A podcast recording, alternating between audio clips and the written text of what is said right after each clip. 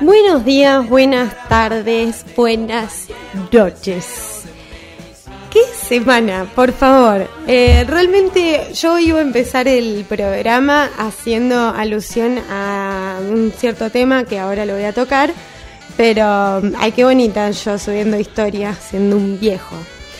Em, pero bueno, pasaron cosas y me, me puse a pensar y quiero ver si mm, esta comunidad hermosa de oyentes que existe le pasa algo similar. ¿No les parece un poco egoísta que eh, cuando las personas, que hay veces que sucede que una persona le hace algo a otra persona y a esa persona no le pasa nada? Entonces es muy injusto. Voy a dar un ejemplo más claro como para que se entienda perfecto a lo que voy. Un chabón y una chabona se aman, quieren tener un bebé. Él eyacula semen en la vagina de esta mujer. ¿Y qué pasa? A la mujer le deja de venir y le sale una panza gigante en donde primero son células y después se va convirtiendo en una bolsa de huesos. ¡Qué barbaridad! ¿Y el chabón? ¿Qué pasó? Nada, nada, nada. ¿Entienden que es nada? Es injusto. No solo por el lado del machismo y esto, sino por el, el lado más físico. O sea, por lo menos que yo sé que Dios es hombre y claramente se nota particularmente en esto. Porque ni siquiera dejan de eyacular, ¿entendés? Como decís, ¡Ah! uy, dejé embarazada a alguien. No sé, algo les tiene que pasar. Por ejemplo, yo me levanto y te cago la mañana y algo me tiene que pasar. No sé, que me salga un grano en el, en el culo. Que, que la próxima caca que haga sea toda pinchuda. No sé, algo tiene que suceder. No puede ser, ah, pum, pim, pum, pam, me levanté, voy a tirar mierda para cualquier lado y a la que le caiga, le cae porque, bueno, ah, abran el paraguas. No, entonces me parece muy injusto. Entonces, Dios, si me estás escuchando, ¿no te gustaría hacer unas morisquetas así mágicas y fijarte de hacer un poquito más justas algunas cosas como, no sé, yo, por ejemplo, mando a la mierda a alguien porque yo, no sé, me levanté mm, hincha las pelotas de ser una, no sé, persona dentro del mundo capitalista y quise mandar a la mierda a alguien, mando a la mierda a alguien y que por lo menos, no sé, me salga un afta en el paladar que no me deje tomar mate eh, por un mes.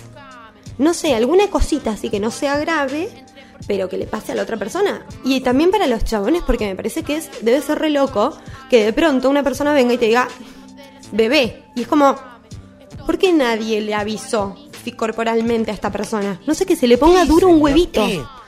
Que se le encapsule un huevo y le dure, duro, hasta que nazca el bebé. Entonces él va a saber y poder calcular, bueno, a ver, me duele el huevo hace cierta cantidad de tiempo. Ah, ya sé, la madre es esta. Voy a ir a decirle que tal vez, no sé, algo. Un poco más de empatía colectiva. Y si tanto les molesta a Dios, sáquenlo de la Constitución. Bueno, pero es que nadie lo va a sacar. Bueno, por otro lado, eh, lo que quería hablar, eh, principalmente que antes de hacer una pequeña recopilación de todo lo que pasó semanalmente en, eh, ¿cómo se llama esto de lo que es la televisión farándula argentina? Y muchos se preguntarán, ¿por qué haces esto, Mili? Porque la farándula también son personas. Y tenemos que amarlas. Y quererlas, cuidarlas, como los animales en el zoológico.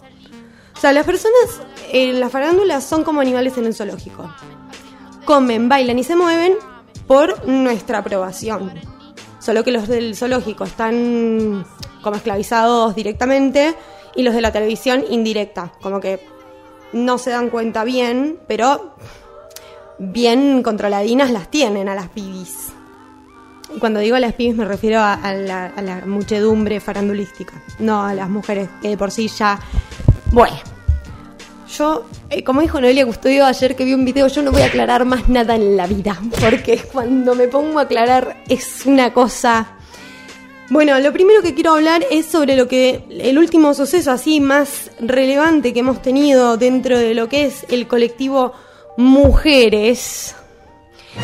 Eh, eh, bueno, se dio a conocer que eh, Úrsula había denunciado más de 18 veces a, eh, voy a decir el nombre completo porque no nos tenemos que olvidar cómo se llama este chabón. Si la cámara me acompaña, porque no, acá está.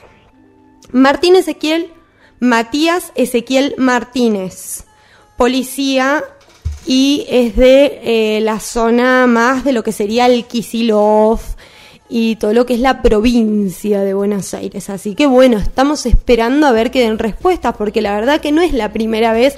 Para arrancar la policía, esto tómenlo como un regalo que les entrego, oyentada, no es tu amiga. La policía no es tu amiga, la policía no viene a cuidarte, la policía viene a hincharte las pelotas. ¿Por qué? Porque les pagan poco, ganan más eh, coimeando y solamente teniendo poder y ejerciéndolo en cualquier momento, sin ningún tipo de pregunta, ellos van y funcionan como cavernícolas porque lo avaló no sé quién. En el mundo dijo, no, en este mundo necesitamos policías, vamos a darles poder a personas que no tienen empatía ni por sus propias zapatillas. Así que vayan, cuiden a la sociedad. Y bueno, así funciona la policía en general. Ahora, dentro de lo que es el mundo del hombre, esto, esta discusión la tuve anoche con mi pareja y se ofendió un poquito. Pero yo creo que lo entiendo también, porque mm, es chabón. Y en un punto, lo que estamos diciendo es que los que matan a las mujeres son chabones.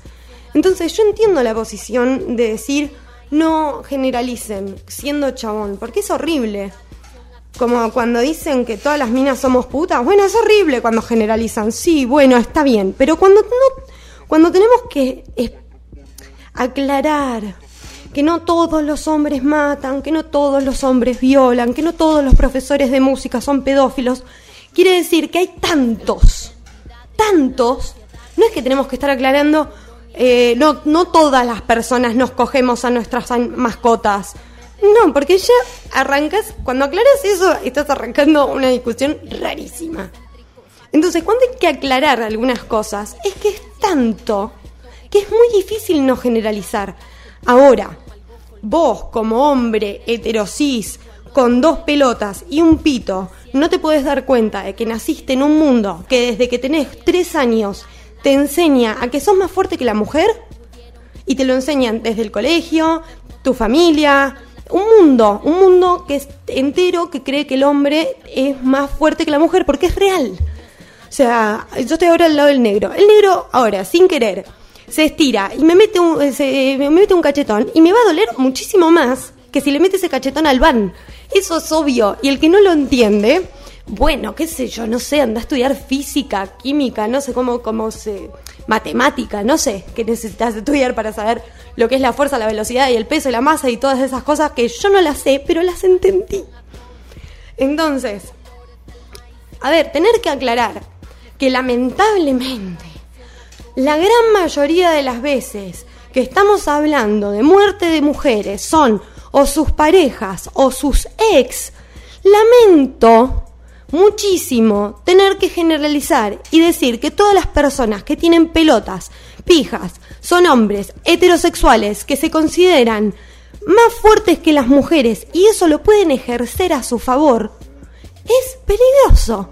Y lamentablemente el mundo se manejó siempre así. Siempre nos hemos manejado con eh, el hombre siempre tiene más poder. Hace muy poco que las mujeres estamos realmente ocupando lugares dentro de la sociedad a nivel mundial. Porque también me corren mucho con, ay, pero vos defendés un gobierno. A ver, a ver. Hay eh, eh, lugares en África en donde les queman el clítoris a mujeres por solo ser mujer. Entonces, ¿de qué grupo político me están hablando? La concha de Dios. O sea, por favor, yo entiendo, sí, acá en la Argentina tenemos que luchar como mujeres, unirnos como colectivo en realidad, porque también supongo que deben haber un montón de chabones que dicen, che, la verdad que no da. No da tener un amigo que es un violador, no da tener un amigo que es un golpeador, y eso también nos lo tenemos que replantear. Y los hombres también tienen que tener ese laburo y ese espacio. Y no debe ser nada fácil enterarte que tu amigo es un violador de mierda o un pedófilo de mierda. No debe ser nada fácil cargar con eso. Porque la realidad es que tal vez es re buen amigo. Pero el mundo le ha dado un poder y el poder enseguece y las enfermedades mentales son más fuertes que la verdad es que tener que aclarar ciertas cosas me parecen que son innecesarias. Entonces, esto es muy sencillo y yo no quiero sonar medio agresiva con lo que voy a decir. Pero nosotras somos las hijas de todas las brujas que no pudieron quemar. Y desde las desde el fuego venimos y al fuego vamos. Y yo no le recomiendo más a mujeres jóvenes que se cuiden. Yo les voy a empezar a recomendar a los machitos boludos que se empiecen a cuidar, porque un día nos vamos a enojar y ahí sí de verdad los quiero ver. Y que quieren el que se lo tome como una el que le quepa el sallo que se lo ponga. Porque la verdad es que me he roto las bolas y he dormido muy poco. Dormí dos horas porque estuve enroscada con este tema toda la noche. Porque creer que el, eh, el, conjunto de mujeres feministas no estamos generando nada, bueno, mi cielo, es como negar una lucha colectiva de años. Es como venir y decir, no, la verdad que, eh, no sé, es como decir que el holocausto no existió, o sea, no sé. O sea, ¿qué, discusión querés que tengamos? Pero bueno, para bajar con todo esto, y siendo que tengo 10 minutitos como para hacer un resumen, eh, lo, primero que voy a decir es justicia por, por Úrsula. Y justicia por su amiga, que fue a bardear a los pedazos de soretes que están cuidando a este pelotudo, asesino, femicida y bueno, violento, porque 18 denuncias y nadie hizo nada con este hijo de la mierda. Y la para colmo, esta piba recibió un tiro de una bala de goma en el ojo por ir a reclamar justicia porque este hijo de puta lo están cuidando desde el Estado y desde la policía. Porque para eso sí están todos unidos. Para cuidar pedófilos y asesinos. Ay, no, por favor, que enojo. bueno, vamos a ir directamente a algo simpático. Y vamos a cambiar de tema porque han pasado muchas cosas. Y vamos a arrancar diciendo feliz cumpleaños, queridísimo Friedman. A la persona que nos em, mejor nos hace sentir, porque qué más eh, cómodo que que una persona te saque una linda foto. O sea, uno se mira al espejo, bueno, ve algo lindo o no. Pero cuando Friedman te saca una foto, bebé. Em, igual Friedman no me ha sacado ninguna foto. ¿Sí? ¿No? Al negro tampoco. ¿Sí? Bueno, listo. A mí no me ha sacado ninguna foto, así que te deseo un feliz cumpleaños. Y si dentro de la brevedad no recibo un, un guillotinazo, iba a decir, pero no quería una guillotina. Quería un, bueno, una foto. Te la verás conmigo y con eh, diría con todas mis personas, las personas que me siguen, pero son todos unos drogadictos, así que la verdad que no. Bueno, vamos a empezar porque eh, Seba Rial, de intrusos, besito, besito, chau, chau, terminó una generación. Janina La Torre le dijo concha seca a su hija. Y, y debo reconocer que un poquito el término me gustó, porque, a ver, ¿a qué se refería? A que era un poco más pacata. Pero, bueno, está bien, es, es raro el término concha seca, pero no, no, creo que es o sea, como que nos lo tomamos demasiado agresivo a algo que puede ser más simpaticón. Es como decir una milipili, un poco más agresivo. Eh, es como que yo diga, ay, no quiero ofender a nadie y seguro que si digo esto voy a ofender a alguien. No, esto no es coca, papi. es como que yo diga que mi hermana es una concha seca, porque mi hermana, que no, no, no estoy hablando de ninguna en particular, mi hermana sueña con casarse, tener hijos, un golden, una pileta y una casa dos con dos pisos. Eso sería como un conchasequismo. Eso no quiere decir que las aspiraciones ajenas sean eh, cuestionables o no, simplemente son distintas a la mía, que yo tengo una... Eh, ay, no estaba por decir una ordinariez y me da muchísima cosa que me esté escuchando algún familiar, porque eso me empezó a pasar no puede ser más mala. No me di cuenta y me escuchan a veces mis tíos, que les mando un beso enorme. hay alguien más le iba a mandar un beso a Has Has nos está viendo, nos está viendo, no, nos está escuchando. Un besito para Has, un besito para la Mar que está trabajando. Em, eh, Marte Pons, Ponce Couré, creo que la van a encontrar así, está haciendo unas cartitas natales ahí por Instagram. Se va a hacer una, van a empezar a dar clases mis amigos en las Buenos Aires van a dar clases en un espacio hermoso. Ailu, Tommy, eh, Mar, van a empezar a dar clases y no hay nada que recomiende más que esa gente hermosa del amor Eh, también le mando muchísimo, bueno, esto igual no lo va a escuchar ni en pedo, pero le mandamos un beso grande eh, al abogado de mi corazón. Le vamos a decir así porque la única persona que sabe quién es es él. Así que nada, lo dejamos ahí. Eh, bueno, estuvieron hablando de los hijes de las parejas de divorciades. ¿Qué pasa con esto? Yo voy a ser sincera, yo soy una hija de gente divorciada. Y la verdad es que no hay nada que me importe tres pitos. Es como que le dan mucha más relevancia que lo que realmente nos importa. Porque, a ver, yo creo que, fui más feliz viendo a mis papás, cada uno con otra pareja, siendo feliz o, o jodiendo con los amigos, que siéndonos infelices de mierda con las parejas, con, con, con, ellos mismos. ¿Qué sé yo? Tal vez eh, yo al vivirlo desde tan chica no lo, como no lo percibí. Para mí los papás era raro que estén juntos. Como que mis amigas tenían todos los papás juntos y para mí era como rarísimo. La verdad, eh, tipo, ¿dónde dormís vos si están tus dos papás en la cama? O sea, eh, ¿dónde está tu espacio en esa cama matrimonial? O sea, al otro lado iba yo. ¿Y tu papá o tu mamá dónde la guardas? Bueno, listo. Entonces, eh, también me vendieron mucho el cuento de la, de la doble Navidad, la doble casa, la doble el doble cumpleañito. Igual mis papás, dentro de todo, se han llevado muy bien y por más de separado siempre festejé el cumple con los dos. Así que ahí me cagaron. No tuve doble regalito de cumpleaños. Después, por otro lado, ah, bueno, en conclusión lo que quería decir esto es que es muy fácil hablar si no sos padre e hijo separados. O sea, es como si toda tu, vida viste a tus papás juntos y murieron juntos porque tenés 70 años y estás hablando de generaciones que no conoces, es muy.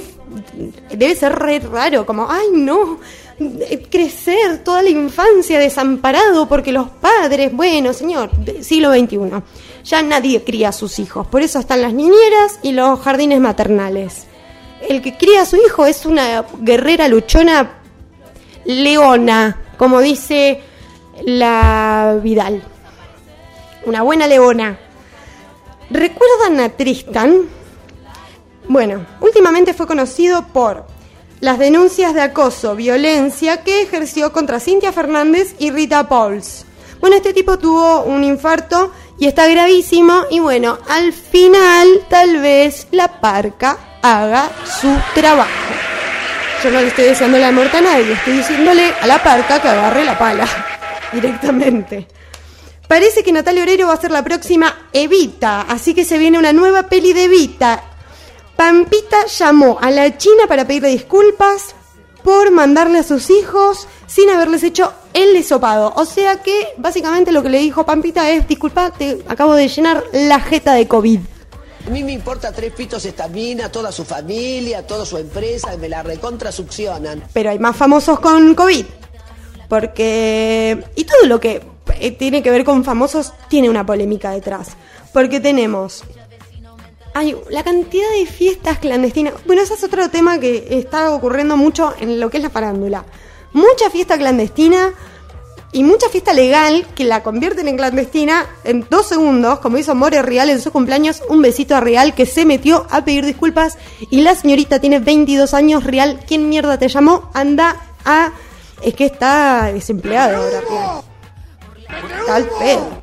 Entonces se mete en cualquier cosa. Qué bonita que es Noelia Marsol, yo no me voy a cansar de decirlo el casamiento, ella con esa campera de jean, ese vestido, ese novio bárbaro, esa panza, ese, esos pelos, las declaraciones que dio, dijo, ay, a mí me habían dicho que para ser madre yo no me podía poner tacos, que yo no podía hacer esto, que yo no podía hacer lo otro, y lo único que, lo último que quería hacer era ser madre, y me quedé embarazada, y ahora me voy a dar cuenta de que la verdad se pueden ir todos a la concha de Dios, porque voy a hacer lo que quiera, como madre y como cuerpo gestante. Y me pareció la verdad me pongo de pie y la aplaudo porque mi cielo, has roto el sistema patriarcal.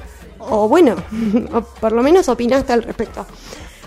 Eh, Sofi subió un nuevo video a YouTube. Recomiendo muchísimo a Sofi, la van a encontrar como Z-O-F-I-H en YouTube, porque es una piba trabajadora sexual que cuenta no solo su experiencia como trabajadora sexual, que la verdad que dentro de las de los estigmas que tenemos, es bastante piola lo que ella hace. Y mm, también es súper graciosa y mm, juega al LOL, súper recomendado, la amamos. Eh, aguante Sofi, Noelia Custodio, y te lo resumo, también volvieron. Te lo resumo, volvió con un resumen excelente que no se lo pueden perder. Eh, Marte Lupardo, Nico Rojas y Cassandra sacaron un tema nuevo. Y yo, para, voy a hacer un paréntesis así, chiquitito. Marte Lupardo es una piba que es eh, artista. Yo la admiro mucho. Cuestión: eh, Marte Lupardo pone en su Instagram: Me estoy yendo a Mendoza. No, vieja, le mandé un mensaje y le puse: Hola Marte, ¿cómo estás? Disculpa, no te quiero molestar, pero quería preguntarte. Yo estoy en un programa de radio, si querías venir, que no sé qué. Y me dice: Me encantaría, pero perdí el avión. Ah, primero me desperté con un mensaje de Marte Lupardo. Un beso grande. Eh, besitos, besitos, chau, chau. Estoy hecha. O sea, me levanté de tan buen humor. O sea, fue como, ay no, lo viste. Pero bueno. Y me dijo que sí, aparte. Así que, si no viene Mendoza, habiéndome dicho que sí, yo soy muy hincha pelotas. O sea, yo la saco por teléfono o la saco por teléfono. O cuando venga. Después, chicos, chicas, chiques, siéntense, agarren una hoja, un papel y escriban esto. En las próximas elecciones no votaré a Cintia Fernández. En las próximas elecciones no votaré a Cintia Fernández. ¿Por qué lo digo tan fuerte y claro? Porque ¿qué pasa? Alguien no lo dijo y sin querer Amalia Granata hoy es diputada. Es diputada provincial. No nos afecta tanto. Pero no deja de recibir recursos del Estado para hacer Amalia Granata sentada en una banca que no le corresponde. Hay gente, yo la indignación que tenía, yo tengo una amiga que tiene una hermana que es una militante desde los 15 años, una piba que ha recorrido, eh, tiene una cantidad de calle encima, tiene una cantidad de sabiduría más allá de la que le pueden llegar a dar los libros. Ella estuvo presente en lugares que le dan autoridad como para poder luchar por derechos eh, vulnerados. Y viene esta, esta locoroca y la agarran estos salames del eh, eh, coso de... mm, Mientras voy diciendo esto voy a ir llamando a la 10. Es una burra, se cae y come pasto. La llamaron los de el coso de, de Amalia Granata para que mm, para que salga como diputada provincial de La Plata, o sea, la gente de La Plata, por favor. Eh, por favor, no sé, no, no, no, no, no sé cómo hacer esta militancia. O sea, no sé cómo hacer esta, esta lucha colectiva. Esto no puede seguir pasando. Yo entiendo que hay gente de la farándula que sabe un montón y que puede estar. Cintia Fernández, por favor, a mí me gusta Cintia sentada en un panel, gritando, diciendo: Mi marido no me paga la cuota alimentaria que yo quiero, porque yo quiero. Cintia Fernández está criada muy parecido a mí. Nos han criado muy parecidos, yo no quiero decir nada, pero Cintia Fernández y yo tenemos una cosa por igual, que ambas creemos que tenemos que ser ricas. Y es verdad, o sea, yo nací para estar diariamente adentro de un spa y eso solo se puede sustentar siendo millonario. Y Cintia Fernández le pasa algo parecido, tiene un gimnasio vidriado en su casa. La banco a morir, pero bueno, tu marido, tu ex marido quiere ser eh, peluquero, ¿podés bancarlo también un poco? Eh, o sea, no sé, es como que tengo sentimientos encontrados con esta situación, porque entiendo que el chabón tiene que pagar lo que tiene que pagar, pero es como que, no sé, yo le diga, esté con un verdulero y le diga, no, no, no, no, no, yo todos los meses voy a ir a la, pe- a la peluquería. Y no, o sea, no, no sé, es como muy fuera de lugar. No es que es Messi el chabón, porque jugó al fútbol un tiempito, pero se ha retirado a los 31 años. Claramente el fútbol no le gustaba, no le estaba haciendo tan bien. Bueno, para terminar, ay, nunca la llamé a la 10, que hija de puta. Eh, arrancó corte y confección famosos, porque, viste, a Masterchef le fue bien y vamos a robar, vamos a exponer famoso, todos los famosos que haga falta para salvar a esta compañía. Y Tinelli dijo, ya me mandás a cortar ropa a estos famosos. Yo no puedo contestar a una cloaca ni a un vómito. Entonces los llamamos, eh, los llamamos. No les doy, no les digo que soy estúpida, o sea, yo no puedo hacer dos cosas a la vez porque de verdad me distraigo. No, o sea, tengo que escribir Cami 10, llamarla. Hola querida, ahora te llamo. No se mandó el audio porque soy una pelotuda. ¿Cómo voy a.? Bueno, a ver. Bueno, mientras me contesta Cami, les termino de decir. Eh, trata, exponieron un montón de gente. Ahí me atendió Cami, pero no va a hablar porque todavía no está su cortina, así que no puede hablar. ¿Querés que lo pase por el lado de acá? Bueno, entonces, eh, pésimo, ¿eh? Fuertemente malo. El nivel no lo terminé de ver. Vi las evoluciones y nada más porque es malísimo. Suar, en esta le pifiaste. Eh, bueno, y ahora sí, voy a dejar de, de hablar de la farándula un ratito para ponernos a hablar de algo que es particularmente importante por una cuestión de que nos ha atravesado una pandemia. Y pocas cosas nos han acompañado tanto y nos seguirán acompañando tanto como ha sido nuestra gran pantalla chica. La pantalla grande también la verdad que nos ha acompañado muchísimo, pero no hay nada como la pantalla chica, que nos permite estar cómodos en nuestro hogar, haciéndonos unos pochoclos deliciosos, porque soy la mejor haciendo pochoclos. Eh, estar en un sillón cómodo, si nos hacemos caca, poner pausa, ir al baño, eh, volver, eh, llegó el delivery, pongo pausa, como algo rico. Y en el cine no podés hacer eso. En el cine no podés, chiquita. En el cine te tenés que quedar quieta. Entonces, lo interesante es que estamos en el mes de febrero y se vienen unas cosas magníficas. Y para eso, y por eso suena, yo debería de ser presentadora de, mm, de, de Masterchef o estas cosas porque la verdad es que soy muy buena mintiendo. Así que bueno, vamos a darle la bienvenida a nuestra queridísima gurú de la mm, eh, magia, del cine, la televisión, eh, la, la, mm, reproducción de imagen y sonido de Super 8 o de un DVD.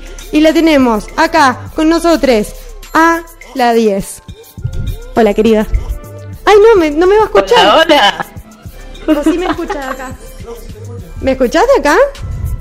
Escucho todo, perfecto. ¡Ay, increíble! Perfecto.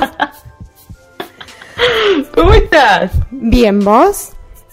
Muy bien, muy bien. Bueno, dime, ¿qué, es lo que nos traes de nuevo?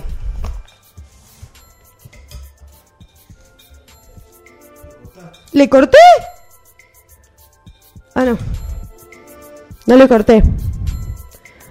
Hola, Cami 10. Hola, Cami 10. ¿Estará baja ella?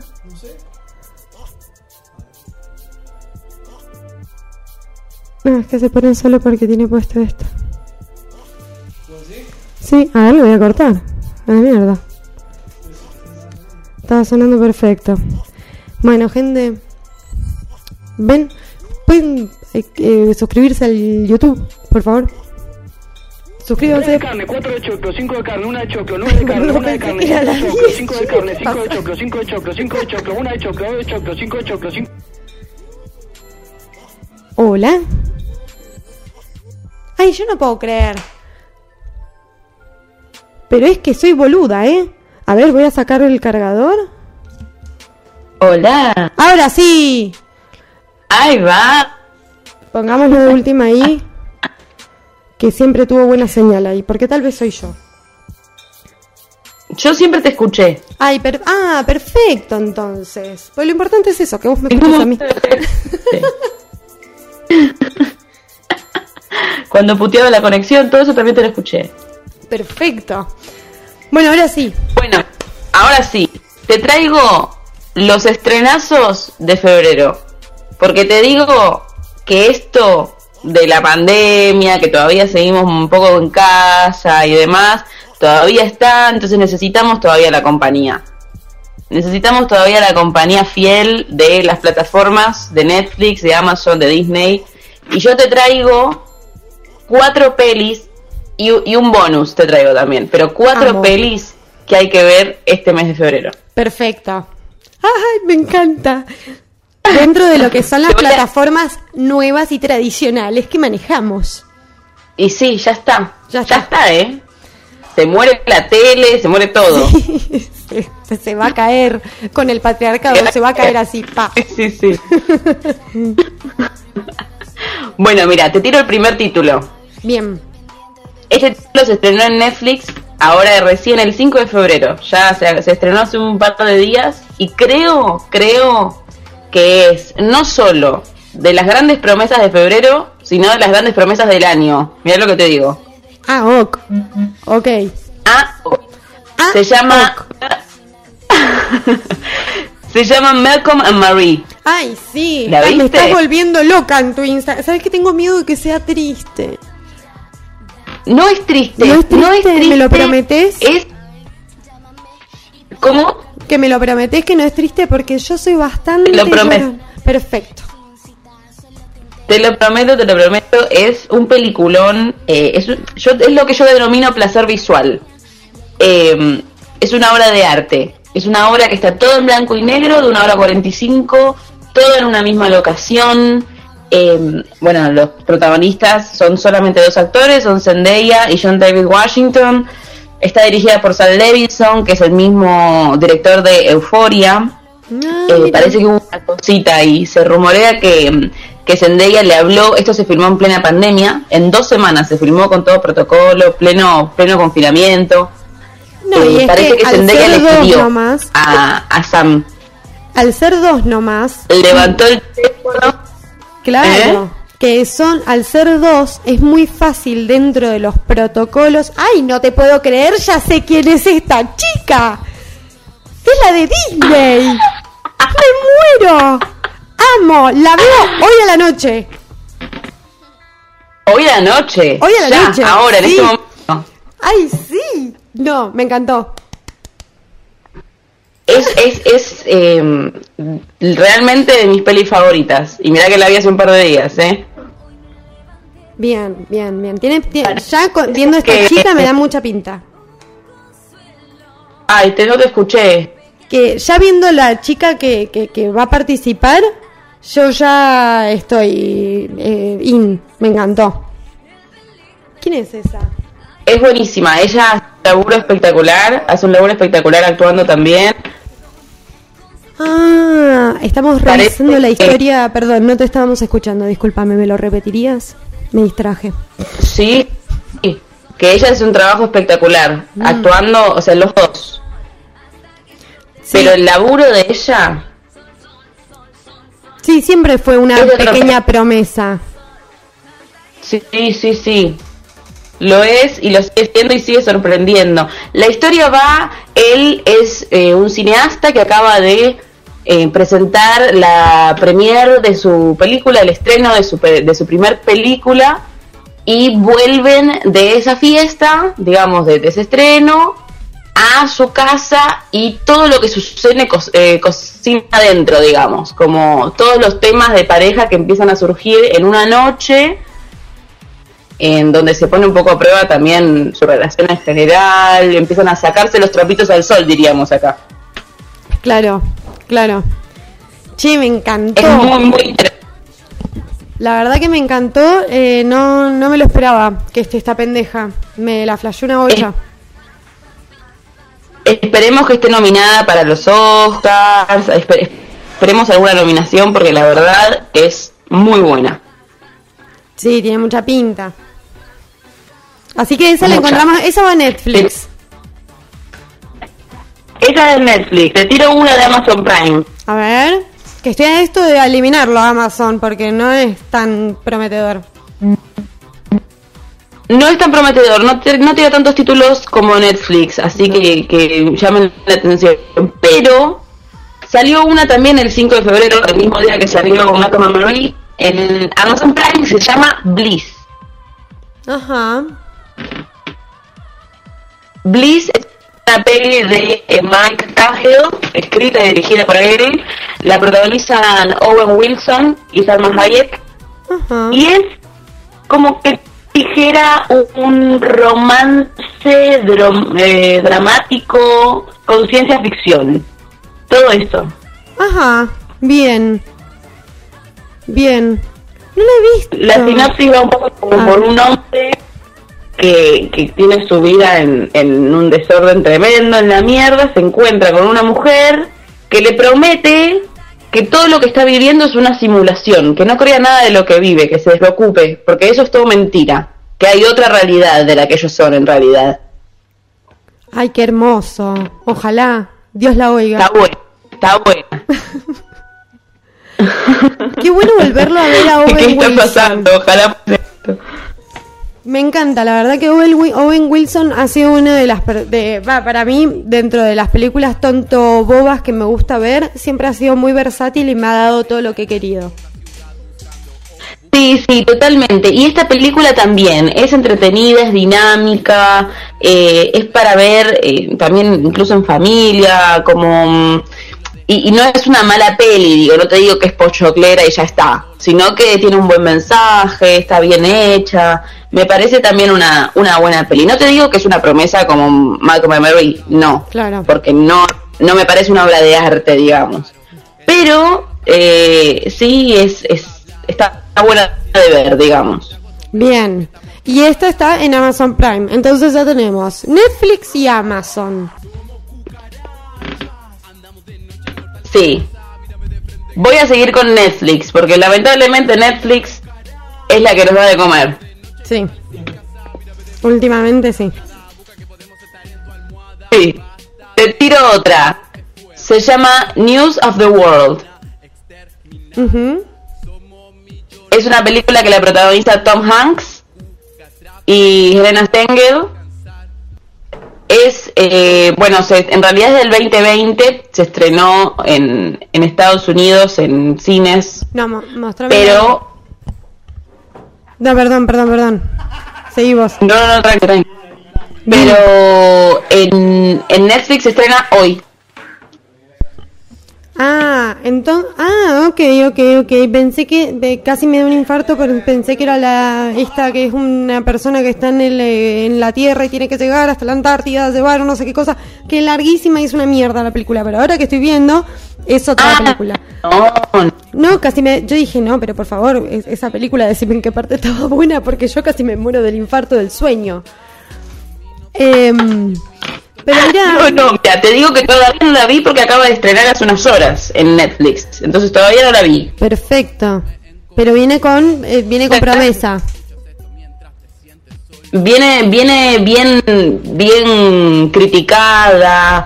eh, trata sobre un veterano de la guerra civil que tiene que devolver a una niña que fue robada por los nativos americanos cuando era pequeña y le tiene que eh, devolver a, a su familia, digamos. Ajá, tan yankee. Tan tranqui, pero es esta cosa, viste, medio del viaje del héroe, de eh, como un- una aventura. Proteger. Bueno, veremos si es real la promesa. Ojalá. Porque la verdad que no vienen nunca mal unas Está buenas Tom pelis. Hanks. ¿Qué? Hiciste robot. Que está Tom Hanks. Que Está está, Tom- Tom Hanks, digo, que a mí me reinteresa por lo menos por ahí. Sí.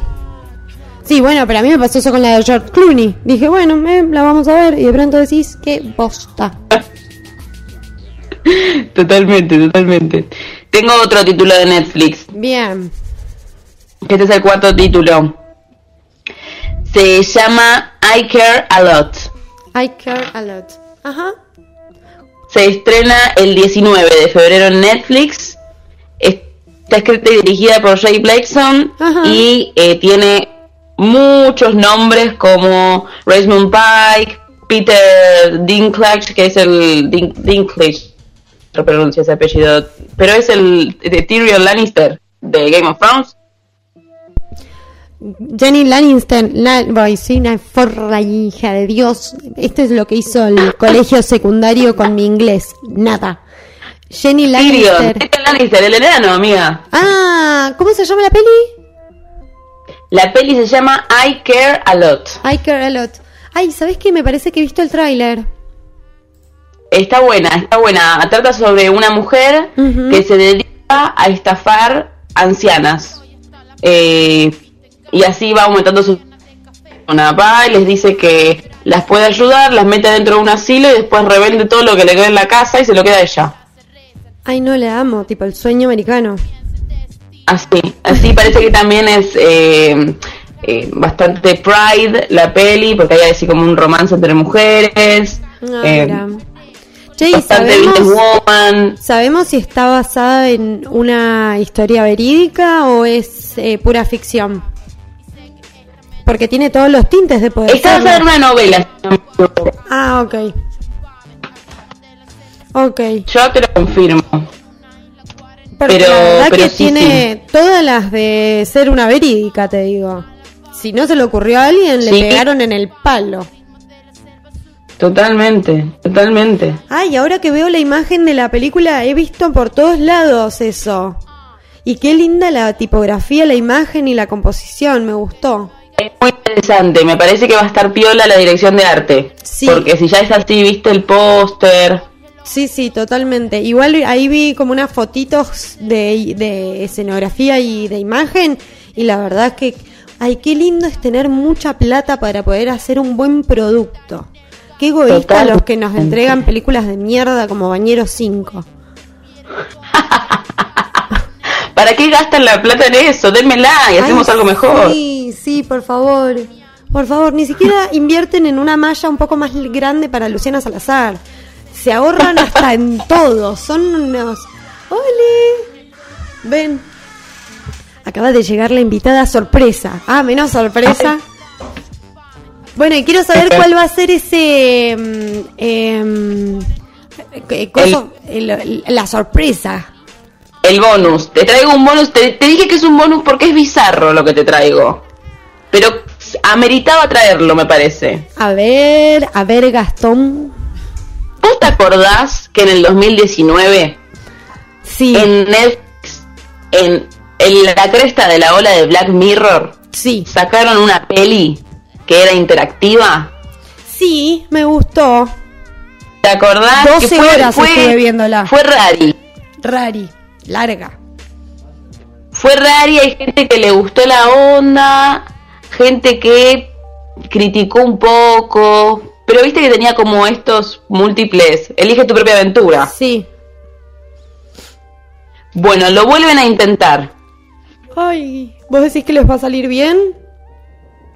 Lo vuelven a intentar. Yo, mira, te voy a y ahí vos me decís, A ver. es Misión Safari. Yo no sé qué tanto me... Pero como es interactiva voy a tener que verla. A ver, Pero es que, ¿sabés qué? después de ese primer intento. Yo estoy de acuerdo con vos. Pero, ¿cuál es el límite de ser Shumanji? Porque esto ya me suena conocido. Total, total. Es como que seguimos a eh, Bear Grylls eh, en un montón de misiones en donde tenés que eh, decidir, por ejemplo, si se sube un árbol o se esconde abajo de una camioneta para escapar de un león. Eh, es todo como un- una historia que sucede en un santuario en Sudáfrica. Así eso, eso dice la, la sinopsis, porque todavía no se estrena. Sí, ahí estamos viendo imágenes. Lamento este momento poco radial porque yo soy la privilegiada que estoy viendo las cosas tangibles y estoy viendo el tráiler. Y la verdad es que se ve súper interesante. ¿Viste? ¿Viste? No sé qué tanto pasa de ser una peli a un documental o a un videojuego, como no sé bien Ajá. cómo, cómo calificarla. Sí. Qué pedazo de... Pero- ¿Vos sabés lo que debe ser filmar esas tres cosas? Me voy a subir a la balsa, voy a escalar y voy a hacer una... eh, y voy a nadar. O sea, hacer las tres cosas. Totalmente. No, qué fiaca. No, yo digo el plan de rodaje que deben haber tenido. No, sí, qué fiaca. ¿Cuántas veces haces la misma escena de por sí para hacer una escena mm, tradicional? La haces 12 veces, mínimo. ¿Esto? Total. No, me parece un montón. Pobre este chico, le deben haber pagado bien, espero. Es- sí, y eso seguro. Yo- yo- yo- a ver, por lo que le deben haber pagado, yo también te hago las cantidades de películas que quieras, ¿eh? ¿Vos decís? Ay, Sí, no sé, no Pero este tipo es conocido. ¿Quién es? Es de lo del pelea cocodrilos. Sí, sí, es conocido por esto, por, Por por ahí- sus- por- por molestar a los eh, animales. aventuras. No, luego se tira en lugares inhóspitos y te enseña cómo salir. ¿Cómo sobrevivir? ¡Ay, qué pesado! ¡Ay, qué pesado! Esos son los típicos hermanos La, la que decís, aventura ¿por qué te no puede durar entre quietos? 45 y 90 minutos. La película, con suerte. Yo tuve 12 horas viendo la, La otra película. Porque elegía uno. Ibas, ibas, ibas y de pronto te morías y tenías que volver como un montón. Y era tipo... la-. Y me agarré, un flaco muy enfermo, hizo un croquis en todo lo que es el Twitter. Y ahí yo fui siguiendo un poco Sí. la... Porque era un dedo en el culo directamente. Yo, eh, dije, a mí no me podía parar de morir y dije, quiero ganar. Ay, sí. Quiero llegar al, al final real, al buen final. ¿Cómo Ay, hago? Y tuve sí. que en- entrar a Twitter también. Es que sí, porque de verdad estuve muchas horas. Estuve de verdad todo el día viéndola. Yo creo que también, como 3-4 horas le habré dedicado a esa película. Y después en un momento dije, ah, me voy a enroscar y quiero ver todos los finales. Y después dije, no, no, no, no, pará. Tu vida vale más que esto. Y Los la busco en abandoné. YouTube, los busco en YouTube. Sí, sí, sí, sí, no me quiero exponer más. Me hace doler. Eh. Aparte, cada vez que se moría me sentía mal porque yo había elegido eso. Totalmente, dije, ¿qué fue que hice mal antes? ¿Por qué llegué a esta situación? Soy el peor dios del mundo. Tipo. Es, es un reflejo de existencia esto. Bueno, perfecto. Eso es lo que tenemos para este mes de febrero. Dentro de lo que son, me has dejado Eso es a lo que- Disney afuera. Pero después me parece que tenemos que Eh. hacer un día espe- eh, especial cuando termine WandaVision para que hablemos del tema. No sé qué decís. Eso te iba a decir, eso te iba a decir. Disney Plus, estamos con un capítulito por semana. Qué bien bueno ahí. que ha vuelto el sistema series. Gracias, nunca me imaginé decir esto, pero gracias Disney por devolverme el sentimiento que una serie me había dado. De esperar Total. a que salga el otro capítulo. No, Total. cocaína para un cocainómano. Que estás tipo, "Eh, otro capítulo, voy a ver otro. Y de pronto te comes una serie en un día y decís, "Ah, uy, no fui al baño, ni comí, ni almorcé, ni tomé en la tarde. No, Totalmente.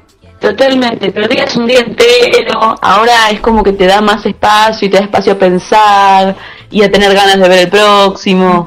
claro. Te metes en blogs a leer un poco. Para Sí, sí, sí, yo cada vez que termino uno de WandaVision agarro YouTube y me, y me busco uno, algún youtuber que me explique todo lo que no entendí. Sí, sí, yo también. Aparte yo no me he visto todas las pelis de, mm, de Avengers como para entender bien, Ah. bien.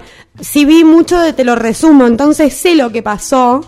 Pero la verdad que hay temas que, ponele, eh, ay, no voy a, no, no puedo decir nada porque voy a spoilear todo, así que eh, no voy a decir nada más. Después te lo digo a vos por privado. No, dale, pero sí hay muchas cosas que son también de cómics, digo, que ni siquiera estaban literalmente en, en las pelis, entonces ahí sí que mi no llega mi, mi inteligencia hasta ese punto. Totalmente. O sea, mi, mi conocimiento no, Mi no avanzó tanto. Mi nerviada llegó hasta un límite. No me escucho. Claro. Ah, sí me- Bueno, 10, ¿dónde podemos encontrarte? Y eh, a todas las personas que nos están escuchando les digo, la 10 tiene un croquis, no sé si lo dice así, es un calendario en donde pone toda la datina que bien. hay, tanto series, películas, como de todas estas plataformas carísimas y que nos dan tanto amor. Nunca nada más que un buen serum para la cara fue tan perfecto.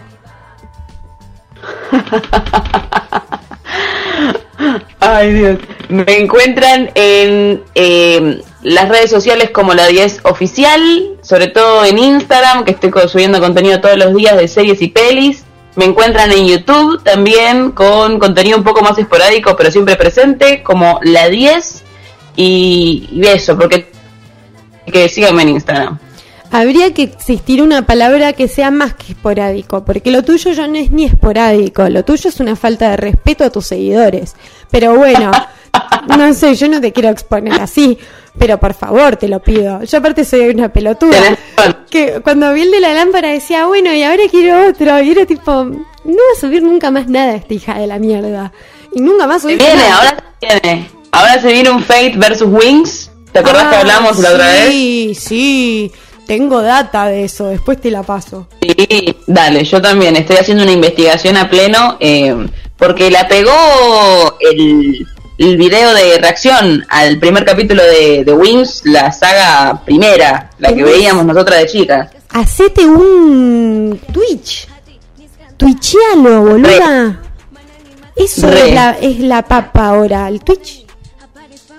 Me ¿Sabes que sí? Sí, haz esa droguita porque la verdad que, aparte, a la gente nerd como yo, te vamos a ver, vamos a ir a ver. Es como que hagas una reacción a, a- al perro cobarde, a Coraje, el perro cobarde. Qué bueno eso. Coraje. Lo voy a patentar. ¿Qué me a decir Clifford, boludo? Bueno, escúchame, ¿cómo Clifford? Tengo 30 años, boluda, no 12. Clifford lo veía mi hermanito.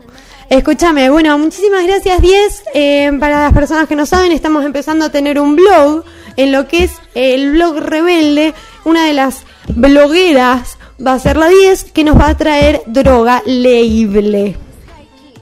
Amo. Amo. Bueno, querida, nos vemos dentro de un miércoles. O sea, el miércoles que viene, ¿no? El próximo. El- Y espero que ya hayan sacado todo lo de WandaVision. Igual Por dudo. favor, mucho para hablar. No, me parece que hasta el 5 de marzo seguimos con WandaVision Ah. igual, pero bueno, no sabemos. Bueno, muchas gracias, querida. Nos vemos. Besito grande. Besitos, besitos. Beso. Chau, chau. Y nosotros ahora venimos. Nos vamos a ir con tres temitas. Yo me voy a ir a comprar una cerveza y después venimos con la invitada especial. Eh, ¿Ponemos los temitas de que pusimos mientras estábamos hablando con la 10? Bueno, los dejo con lo nuevo de Cassandra, lo nuevo de Nico Rojas. Eh, soy zorra, porque le tendría que decir su nombre artístico. Con lo nuevo de Opale y lo nuevo de Marte Lupardo. Y vamos primero con Cassandra. Besito, ya vengo con la birra.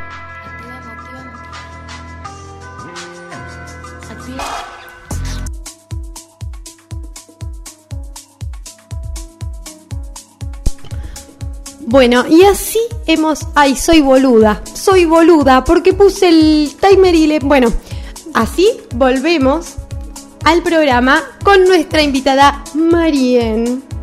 Lo dije mal. Marien. ¿Dije bien? Lo dije bien. Bueno, bien. Lo que estamos escuchando es lo que pueden encontrar en SoundCloud.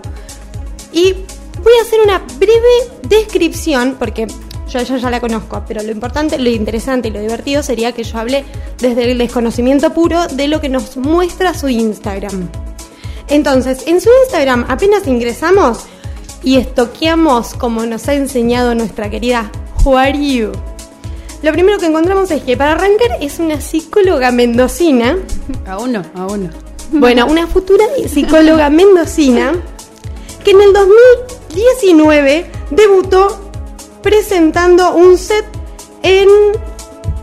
Y ahí terminé de escribir que hija de puta tendría que haber escrito el, el flyer. Pero es que después dije, pará, tal vez es este flyer y en realidad como ahora se borran las cosas del Instagram, tal vez en realidad era antes. Y entré en un colapso mental.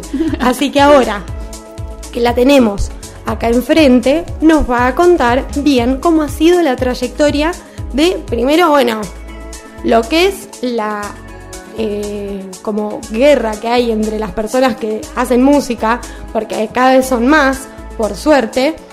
Pero ¿qué pasa? Cada vez son más pibas y a los chabones le empieza a picar un poco el culo y es tipo, bueno, no sé qué es lo que está pasando acá. Y qué es las of- ofertas que tiene Mendoza para ofrecerles a todos los artistas de lo que es la música y la producción musical. Entonces, le damos la cálida bienvenida a lo que es Milofaciando a Marien. Hola querida, ¿cómo estás? Hola, muchas gracias por la invitación. Bueno, contanos. eh, ¿Cómo fue tu primer eh, acercamiento a todo lo que es este mundo de la música tecnológica en un punto? Eh, no, no fue hace mucho tiempo. Eh, cuando terminé la secundaria, que mm, conocí a unos amigos que tienen un estudio de música que se llama Beat Room, que son Martín Sosa y Juan Beldarrey, los dos son DJs y productores también. Eh, y bueno, en realidad fue primero con la jodita, empezar a salir, re buena onda, me encantó la música y dije, chao, yo quiero tocar esto. Y empecé primero con clases de DJing con Martín. y empecé de cero. Él me ha enseñado todo lo que sé hasta ahora. Y me encantó y dije, yo quiero hacer esto, además de la psicología. Es más, si me recibo, me parece que voy a seguir más por la música que por la psicología. Y de hace como dos, tres años que semanalmente tengo clases de DJing. y, y nada, seguir aprendiendo, grabando sets, publicitándome a mí misma. Y el primer toque que tuve, que fue que me fue como pum para arriba, fue en el baile, hace dos años me parece. Es que noble lugar el Sí, baile. noble lugar. Que el noble que es el baile. Sí, total. eh, Y le hice el warm a un back to back que fue los míos con el lobo, que son ambos DJs repiolas de acá, y, y desde ahí fue un pum para arriba. Y, mm, y nada, eso. Me empecé a involucrar mucho principalmente en el Progressive House, que es lo que me encanta, como lo que me dedico.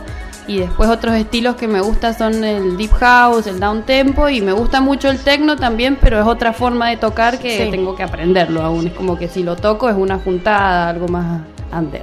Sí, y sabes que mm, estaba pensando con esto que me decías, eh, me parece que también, va, particularmente a mí me ha pasado mucho esto de que a mí la joda, la fiesta que se generaba dentro de la jodita, era eh, algo que para mí trascendía mucho más que la música, era un todo. O sea, desde la gente que estaba ahí dentro, como el DJ y la, la- cómo se involucraban ambas personas en lo que estaba sucediendo. Y creo que tiene mucho que ver con la psicología. Porque esto de saber cómo es eh, el proceso cognitivo que tiene el cerebro y poder manipularlo desde ambos lugares. O sea, como que hoy podríamos decir que sos casi una manipuladora excelente de mentes. Y sabes que dentro de mi ignorancia de la música electrónica, eh, yo cuando estaba escuchando los sets, eh, me pasaba de que como que me siento que estoy más acostumbrada a escuchar más sonidos no reales. Como eh, y acá se escuchan batas, se escuchan violas, hay muchas superposiciones también de temas, de, de otros temas reversionados. Entonces, la creación, el proceso creativo que vos tenés a la hora de armar todo esto, ¿lo tenés eh, dentro de un estudio o lo podés mixear desde una computadora? Y a la hora de armar un set, que hacer DJing, un set sería mezclar canciones intentando que no se note esa mezcla. Eh, a la hora de armarlo para un lugar, me pongo a descargar música intentando buscar un mismo estilo, sea de deep o de progre, porque dentro del progre tenés unos más manijones, unos que tienen Sí. más orgánico, más ruidos naturales, qué sé yo. Dependiendo del lugar y el ambiente, intento adaptarlo a eso. Y después, dependiendo si es un, un barcito tranqui, que son varias horas, descargo música varias y chau. Y si es algo más importante, me siento, me pongo a ordenarla, la pruebo y un, dos, tres, cuatro, cinco, seis, la dejo Claro. toda ordenadita para ir preparada. Claro, que, no- que nada pueda salir Claro, del para control. estar confiada, sí, totalmente.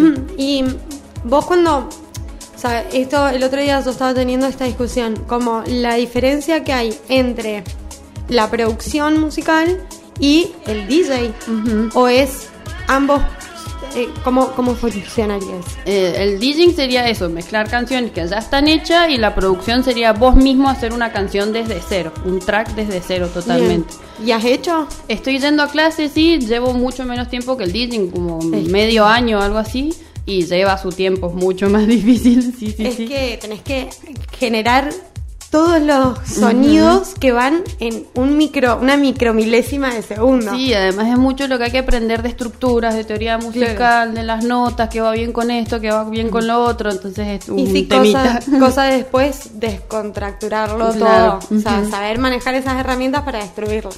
Pero está re bueno porque es un mundo que puedes hacer lo que se te cante. El programa que uso se llama Ableton, que ya te viene con un montón de sonidos y a la vez ese sonido vos puedes ar- desconstructurarlo al que se te cante. Ellos te ponen una muestra Sí. y esa muestra yo la puedo manipular como se me como quiera.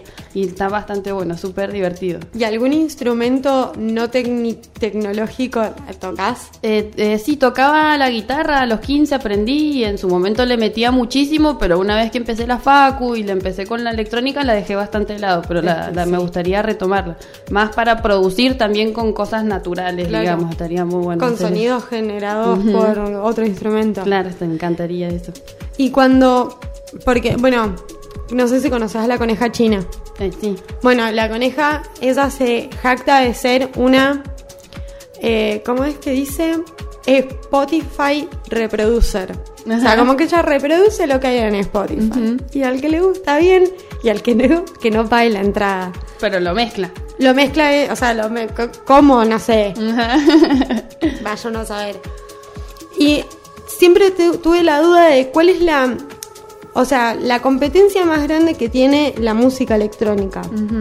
No sé si es el cachengue o el otros tipos. Creo que es la misma música electrónica la que les hace la misma competencia. Sí, sí, yo diría que sí. Dentro del mismo estilo. Dentro del mismo mundo musical hay una competencia altísima, o por lo menos a mí me ha pasado de que yo conozco a los Miró, ponele, y ver dentro del mundo, primero que trabajan en la noche, que la noche es picantona. Sí. Y después, esto de involucrarse en lugares en donde tenés que, medio que al principio, entregarte a que pase lo que ellos quieran. Porque es. Bueno, ahora en las pandemias, creo, en la pandemia creo que ayudó un poco a eso de que vos vas a un bar y mm, creo que pones un poco más las reglas porque están todos ocupados en otra cosa. Pero antes creo que haber sido un poco más, eh, no sé, el armar una fecha. Quiénes entran, quiénes no entran, a quiénes llaman, a quiénes no llaman. Y cómo eso va a ir evolucionando. O sea, hoy en el, en el Birras, que hay? Todos los días fechas. Sí, todos los días. Y Todos está los- bueno porque son diferentes estilos casi Sí. todos los días. Y yo veo que mínimo dos, tres por día hay. ¿Y cuál es el lugar que más, aparte de, bueno, el baile y, el birras, cuál es el lugar que más los les da el espacio para que muestren sus... Bueno, el Birra, justamente. Está hace El- varios años y, y le da lugar a todo. Seas principiante, medio o avanzado, tenés tu día, te dan, bueno, llevas tus equipos, pero tienen buen sonido, todos ahí son súper buena onda, te hacen publicidad, así que yo diría que el Birra es el que le hace el aguante a todo. Está bueno. Y o sea, de- con lo de la competencia, competencia hay, porque además en Mendoza somos muchísimos, ahora más mujeres como que antes y hombres, pero la, a la misma vez está re bueno porque hay mucha buena onda entre todos los DJs, nos ayudamos Muy mutuamente, es más, tenemos un grupo de WhatsApp, somos como 100 ya, y nos mandamos información, che, me quiero comprar unos auriculares, cuáles me recomiendan, nos recomendamos sets, nos pasamos música propia, me das tu feedback, así que a la vez es como competencia, pero nos hacemos el aguante mutuamente, es bastante lindo. ah, bueno, vayamos a decir que es hasta naif. Sí, O sea, contra, totalmente. Ah, ok, bueno. no, mucho mejor. Ujú. Yo tipo me lo imaginaba mucho más carne No, no, porque para son nada. realmente son muchos. Y, Sí, y, mm, muchos. Me pasa de que también tengo, debo de reconocer que estoy bastante más inmersa en ese mundo y todo el tiempo me están llegando flyers o fechas o Sí, cosas. varios últimamente. Entonces, y aparte de que la realidad es que tienen muchas más posibilidades de tocar ustedes que una banda. Sí. Sea, llevar una compu y un par de, de, mm, de- de- de ma- de maquinolas es mucho mejor que llevar una bata, un chabón que toca la bata, el que arma el escenario, el que desarma el escenario. Sí. Entonces, en ese, en ese mundo tienen bastante más, am, más, más libertades. Y, y ahora más en pandemia también he visto más DJs que toques, pero antes había bastantes toquecitos, Sí. se organizaba más. Creo que también antes, eh, en semana, ya se había, después de que la Aristides dejó de ser la Aristides, creo que acá en Mendoza la semana pasó a ser algo más semana, hasta el miércoles, jueves. Sí, sí, Y ya el re- jueves empieza. Claro, y ya después tenías, no sé, eh, alguna cosita en, en alguna búnker o alguna... Y el- hablando del Birras, que me quedé... ¿Alguno de los chicos del Birras es eh, productor musical o tiene Eh, algo que ver con...? no, No, es simplemente un amante de la música Sí, electrónica. exacto. Ah, hermoso. sí, sí, sí. Porque tal vez el chabón daba clases y... No, no, ninguno de los chicos que yo sepa es de gusto ellos. Creo que son dos o tres hermanos los dueños del birra y que manejan ya. ¿Mm? ¿Se llaman así? ¿Se hacen llamar los abuelos o son abuelos? Ah. Abuelo. Un beso grande a los abuelos que la verdad que lo rompen. Muchas gracias, porque la verdad que yo vivo muy cerca del Birras y me hacen. Cada tanto salís al patio y los escuchás muy bien. Ajá. Y es de los pocos lugares que han sobrevivido a lo que es la Sí, Aristides. sí, tienen su programa en la tele. ¿En El? Birra, sí, no, eh, no me acuerdo bien el qué canal es, pero han hecho una serie de, de toques de diferentes DJs acá que se llama Living Walls, como está todo grafiteado el Birra, a cada DJ le dan un graffiti diferente, le hacen luces, audiovisuales, etcétera, y después lo suben ahí en la, a la tele, así que está re piola, es el único de Mendoza.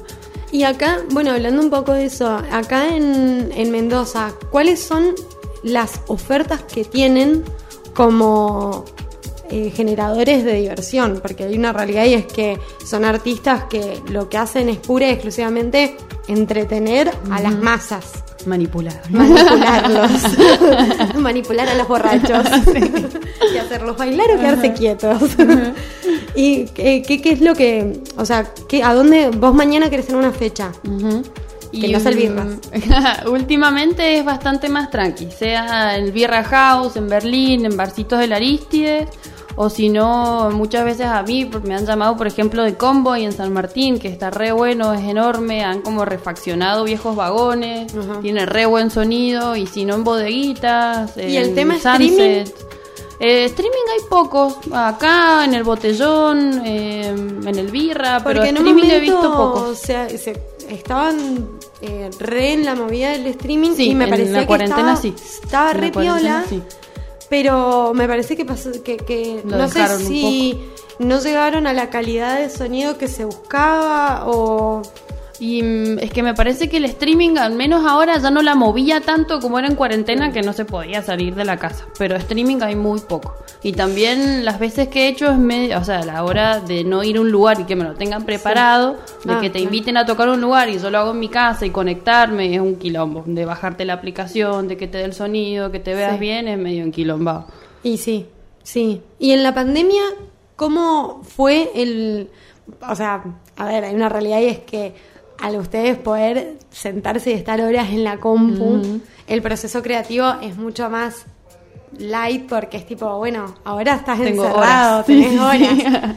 Pero ¿cómo es el mundo ese? ¿Cómo les atra cómo, por lo menos a vos, cómo te atravesó el estar encerrada y querer eh, o sea, armar algo y mostrarlo, sacarlo, eh, cómo, cómo es esta vuelta nueva a este mundo pospandémico.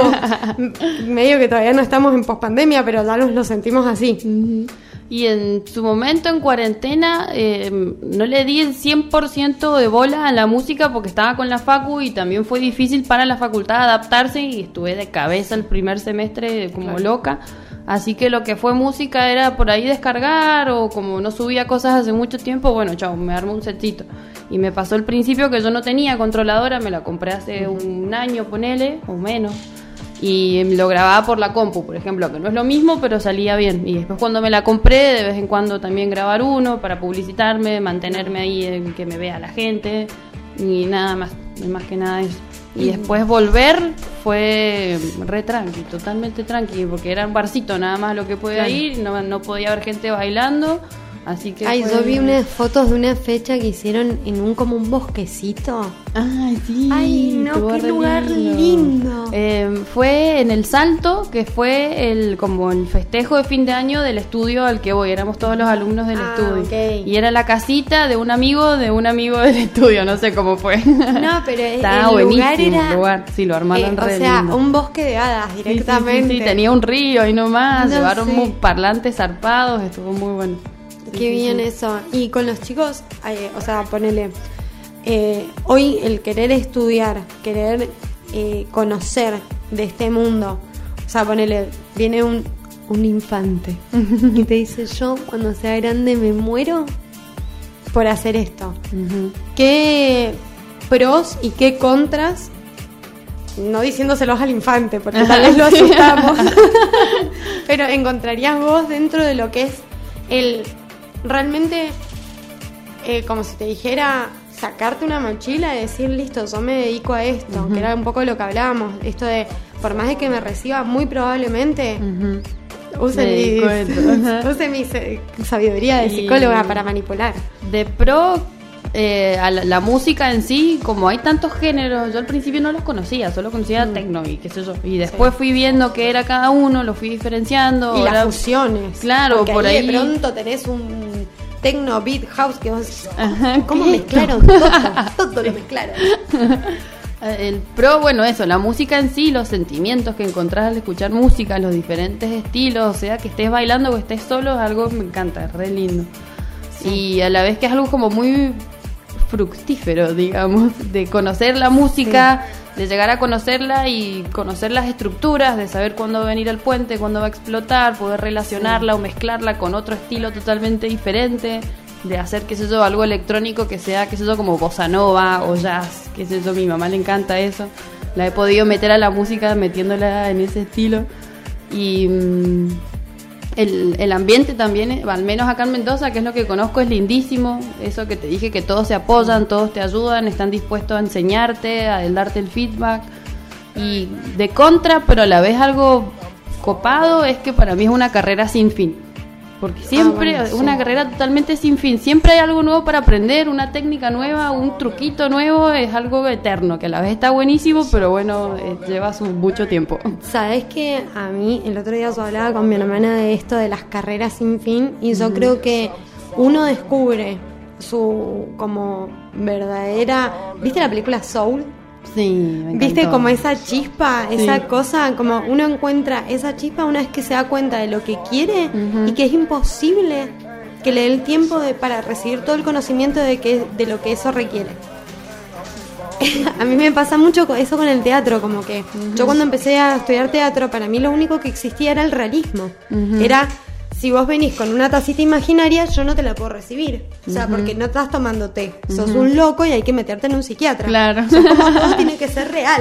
Sí. Y cuando bueno. empecé a meterme dentro del mundo del teatro dije, ah, claro, listo, no me alcanza la vida. O sea, no hay tiempo, o sea, no hay forma de que yo pueda, por lo menos, atravesar mínimamente todo este, todo este mundo.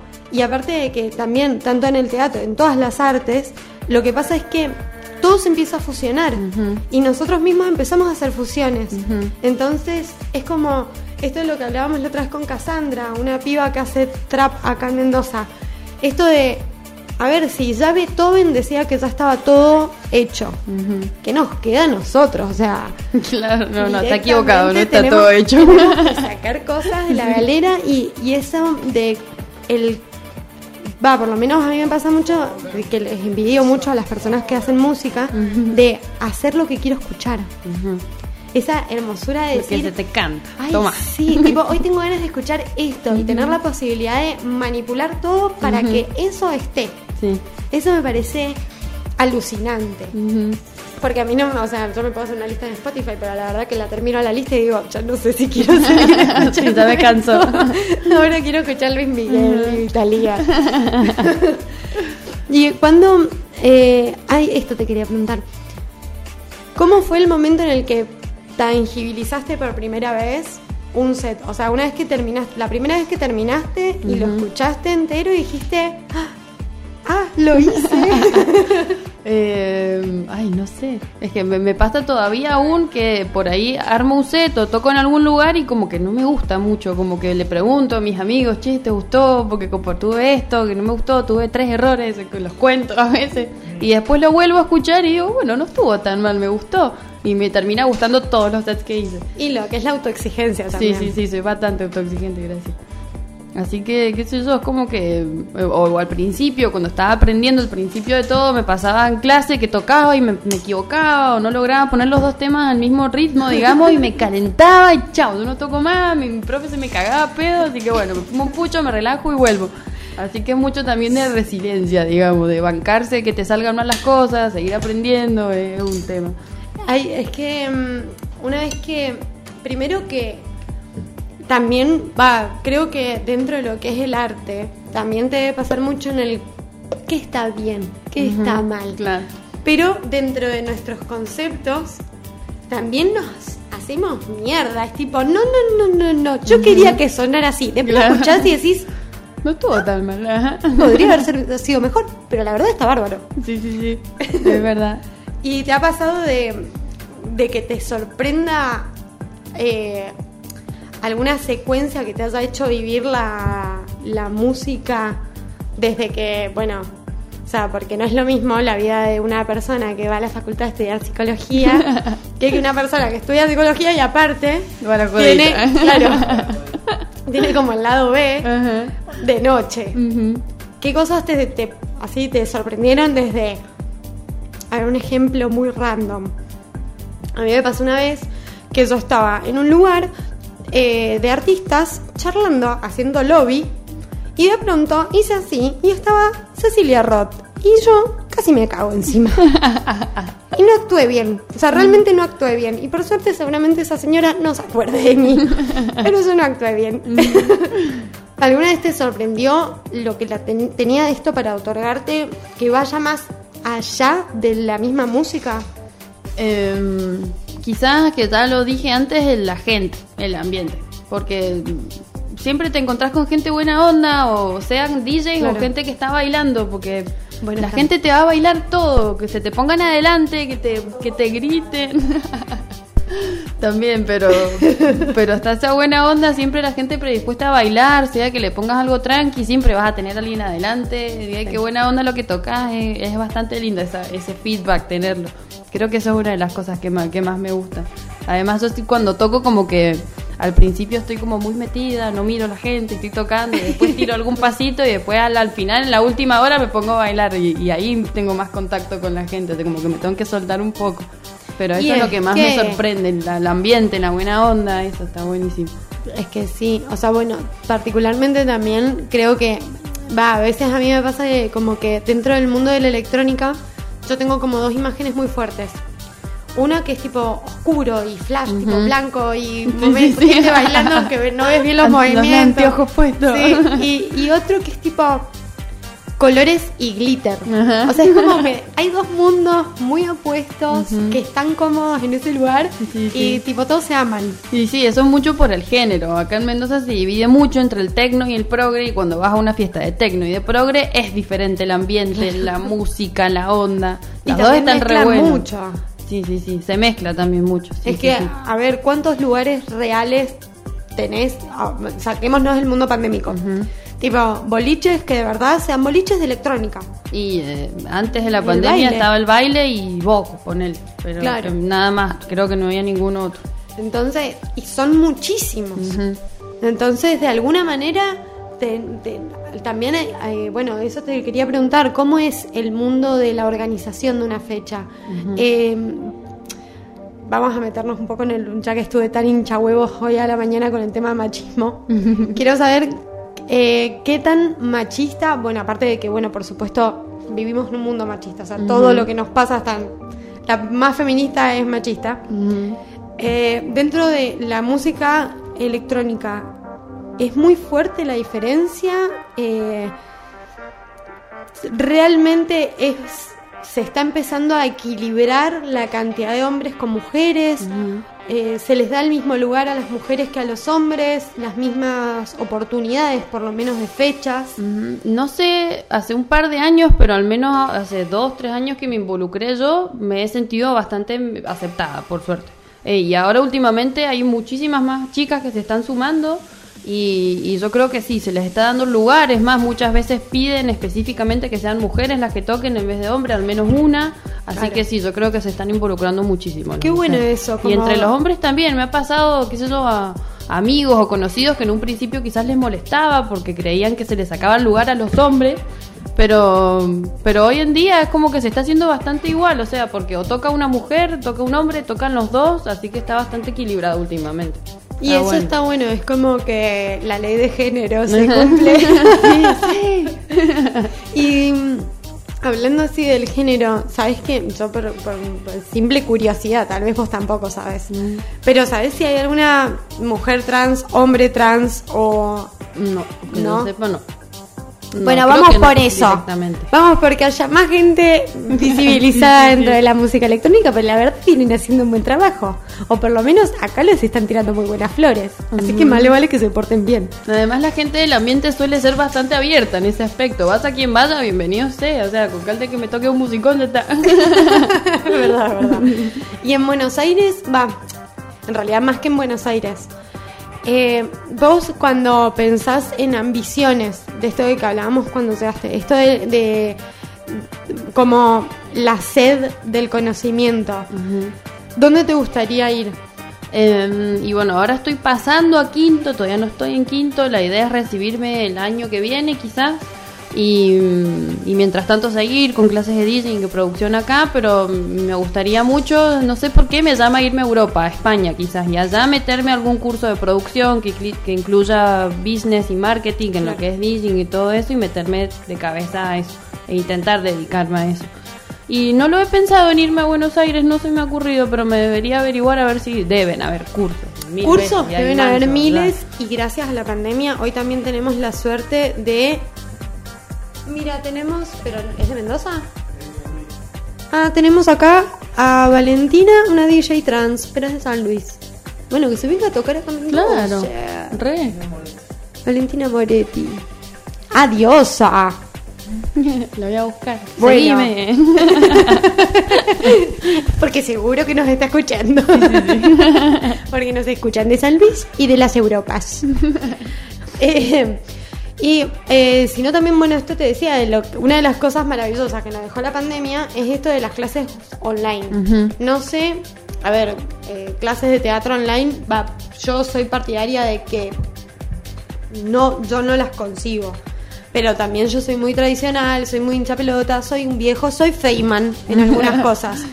Pero eh, no, no, no, no, no, no, no has indagado o buscado. No, no me he averiguado. Tengo muchas amigas también DJs que lo han hecho, pero en eso, en la virtualidad, no me molestaría, porque es más o menos lo mismo, con que me muestres la pantalla tuya y yo te muestro Claro. la mía y nos comunicamos y ahí voy sonido, ya se puede hacer perfecto. No hace Claro. falta que sea presencial, así que no me he averiguado, pero podría. ¿Y vos te animarías a dar clases? Sea, ¿te sentirías? Em, quizás- Porque yo me, eh, hace 10 años que estudio teatro y es el día de hoy que para mí yo no puedo dar una clase.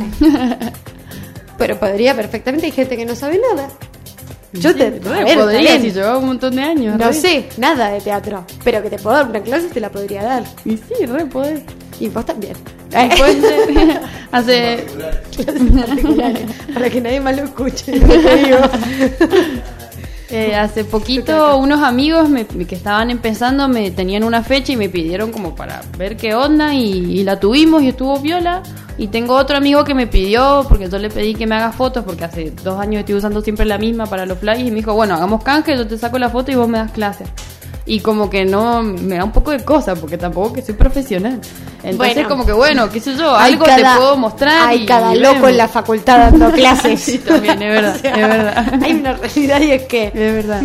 en la facultad es, güey, ¿quién es profesional? Y mm, dentro de lo que es eh, la. Vamos a meternos un poco más dentro de lo que es el sonido. ¿Vos te sentís interpelada por qué tipo de, eh, de búsqueda? Digamos, tipo, más desde la esto, que decías que te empezó a gustar, o sea, que te gustaría hacer tecno, pero que querés saber más para o qué, con qué rama dentro de todo el mundo de la electrónica te sentís como más no sé si cómoda, pero hambrienta, Ujú. digamos. El progres, me encanta Ah, el el progre. progres. Ay, sí, mucho, bueno mucho, mucho, progre. me gusta mucho, o sea, y además tenés mu- muchos estilos dentro del progre y tenés un progre más tranca, otro más manijón y me gusta manejarme entre eso.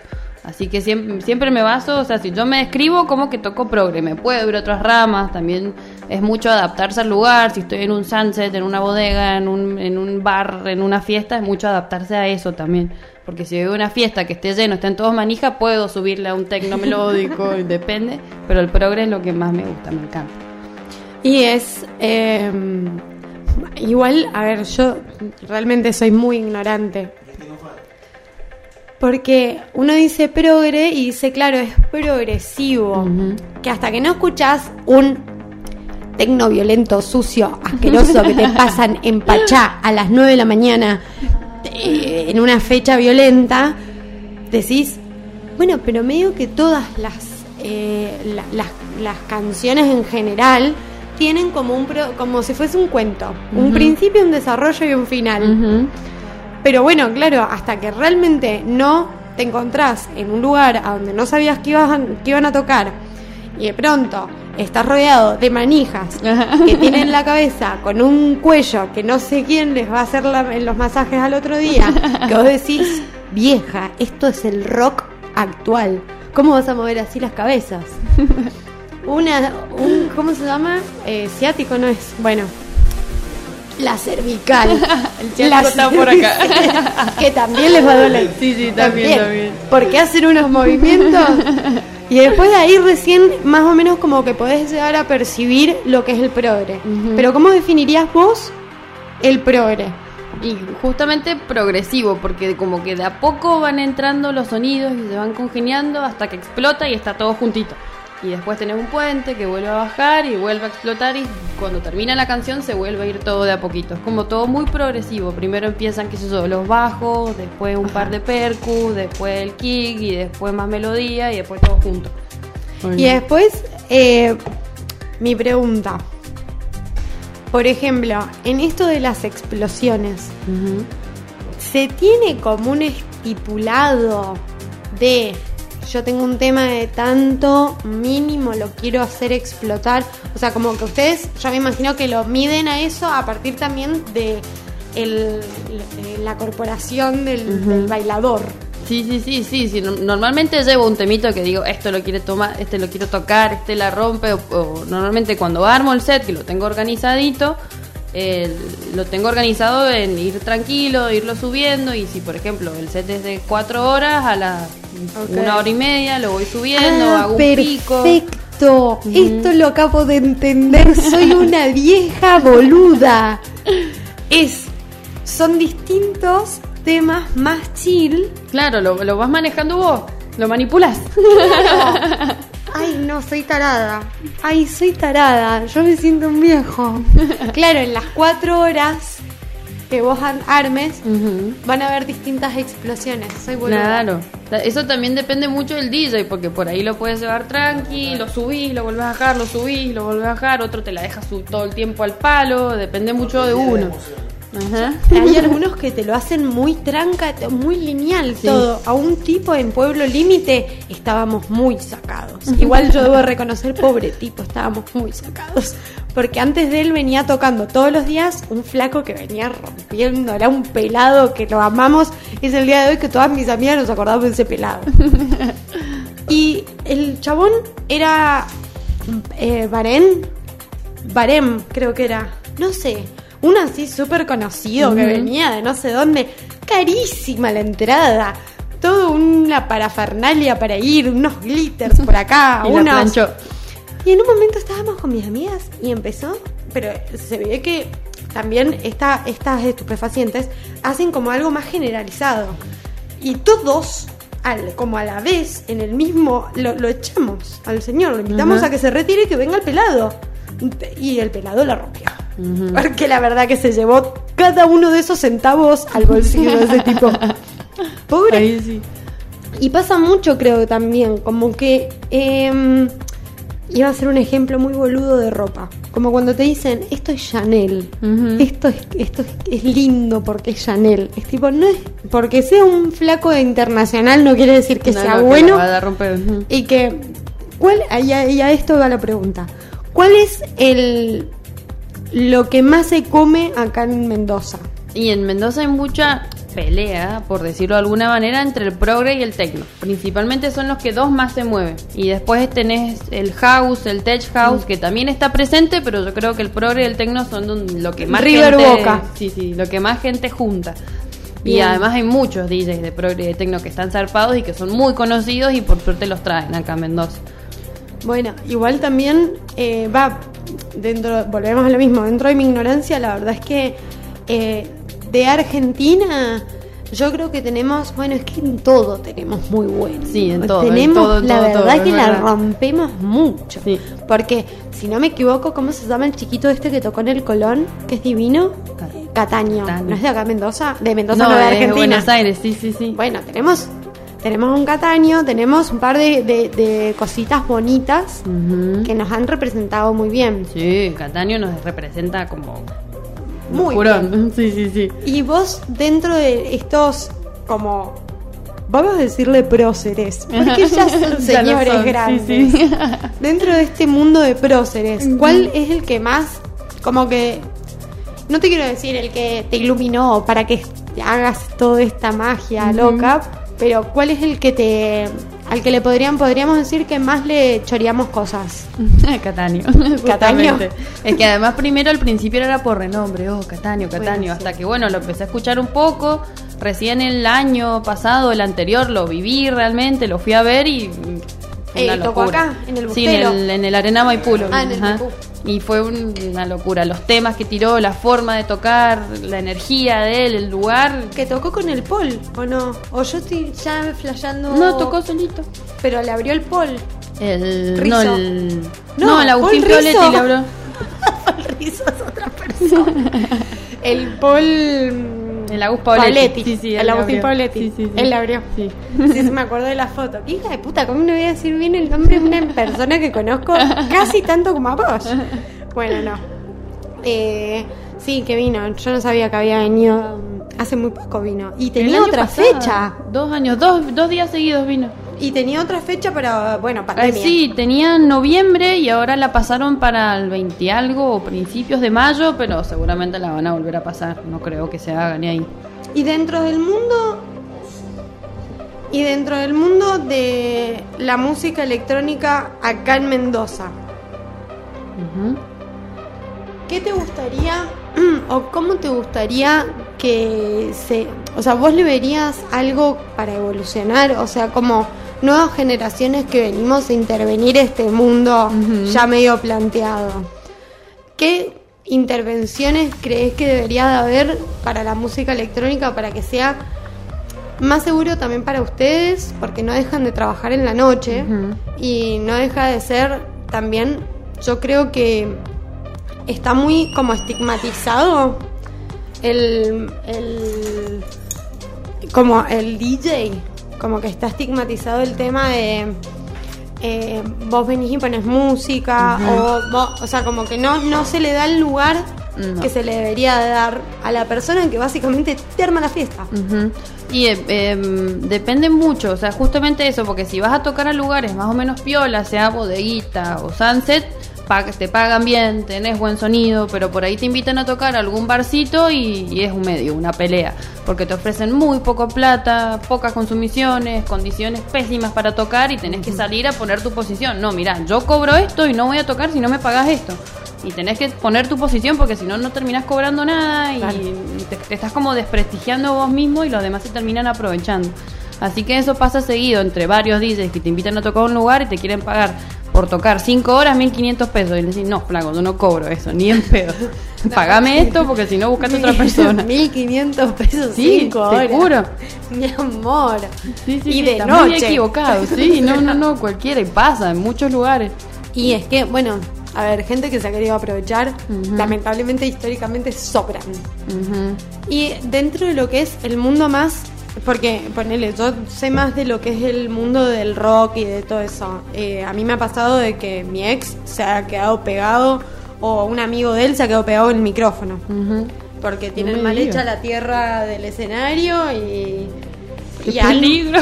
y han muerto muchísimos Oh artistas con una guitarra eléctrica que te da una patada. Dentro de lo que es la música electrónica, ustedes no solo el tema del conocimiento de, la, de los voltajes, sino también el conocimiento de saber cómo cuidarse dentro de un mundo en el que realmente ustedes están enchufados a una zapatilla.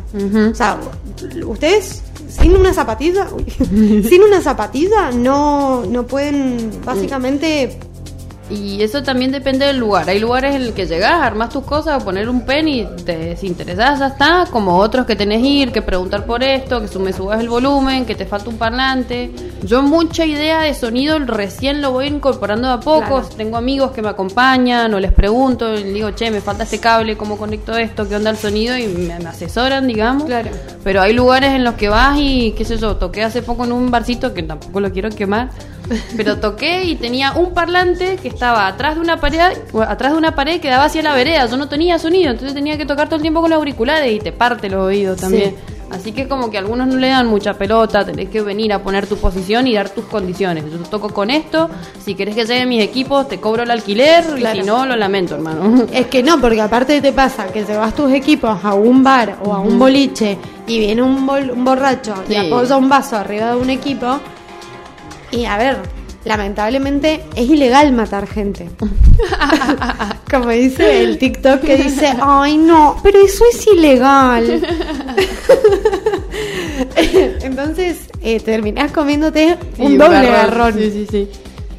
¿Y cómo pueden, o sea, tienen como eh, seguros que tal vez los amparen o cosas que los puedan llegar a amparar de alguna No, manera? seguros no. Porque son caros los equipos. Sí, no, no, que yo sepa, no, al menos yo no tengo seguro. De, quizás existen, pero no.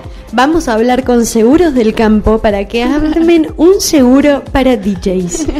Eh, y lo vamos a publicitar acá en la radio. Y me van a dar unos descuentos para todos mis amigos que están dentro de la movida musical. Porque la verdad, o sea, yo la otra vez estaba averiguando para eh, ponerle un seguro a la cámara. Porque no la estoy usando mucho. Y se me llega a romper y yo tengo que salir a matar gente. O sea, directamente tengo que salir a matar gente. Sí. Y que creo que me sale más barato salir de la cárcel por matar gente que conseguir esa cámara de nuevo. sí, salí re fácil en este país de la cárcel. Con buena conducta en dos Sí, semanas chao. estás afuera. O sea, directamente. Pero bueno, entonces, cuestión. ¿Te está costando solo cosas? Tengo muchos problemas para dividir el cerebro. No sé por qué. Porque en la vida cotidiana, obvio que sí. ¿Vos decís que es eso? Puede ser. ¿no? Voy a Puede ser, ¿no? Falta poco. desayunar. ¿Falta o sobra? Poco porno. Poco porno. Nadie se droga acá. Estamos viendo poco porno. Bueno, yo, vos decís. sí. Puede hacer dos cosas al mismo tiempo. Ah, o sea, vos estás estigmatizando a toda una comunidad que son los hombres heterosis.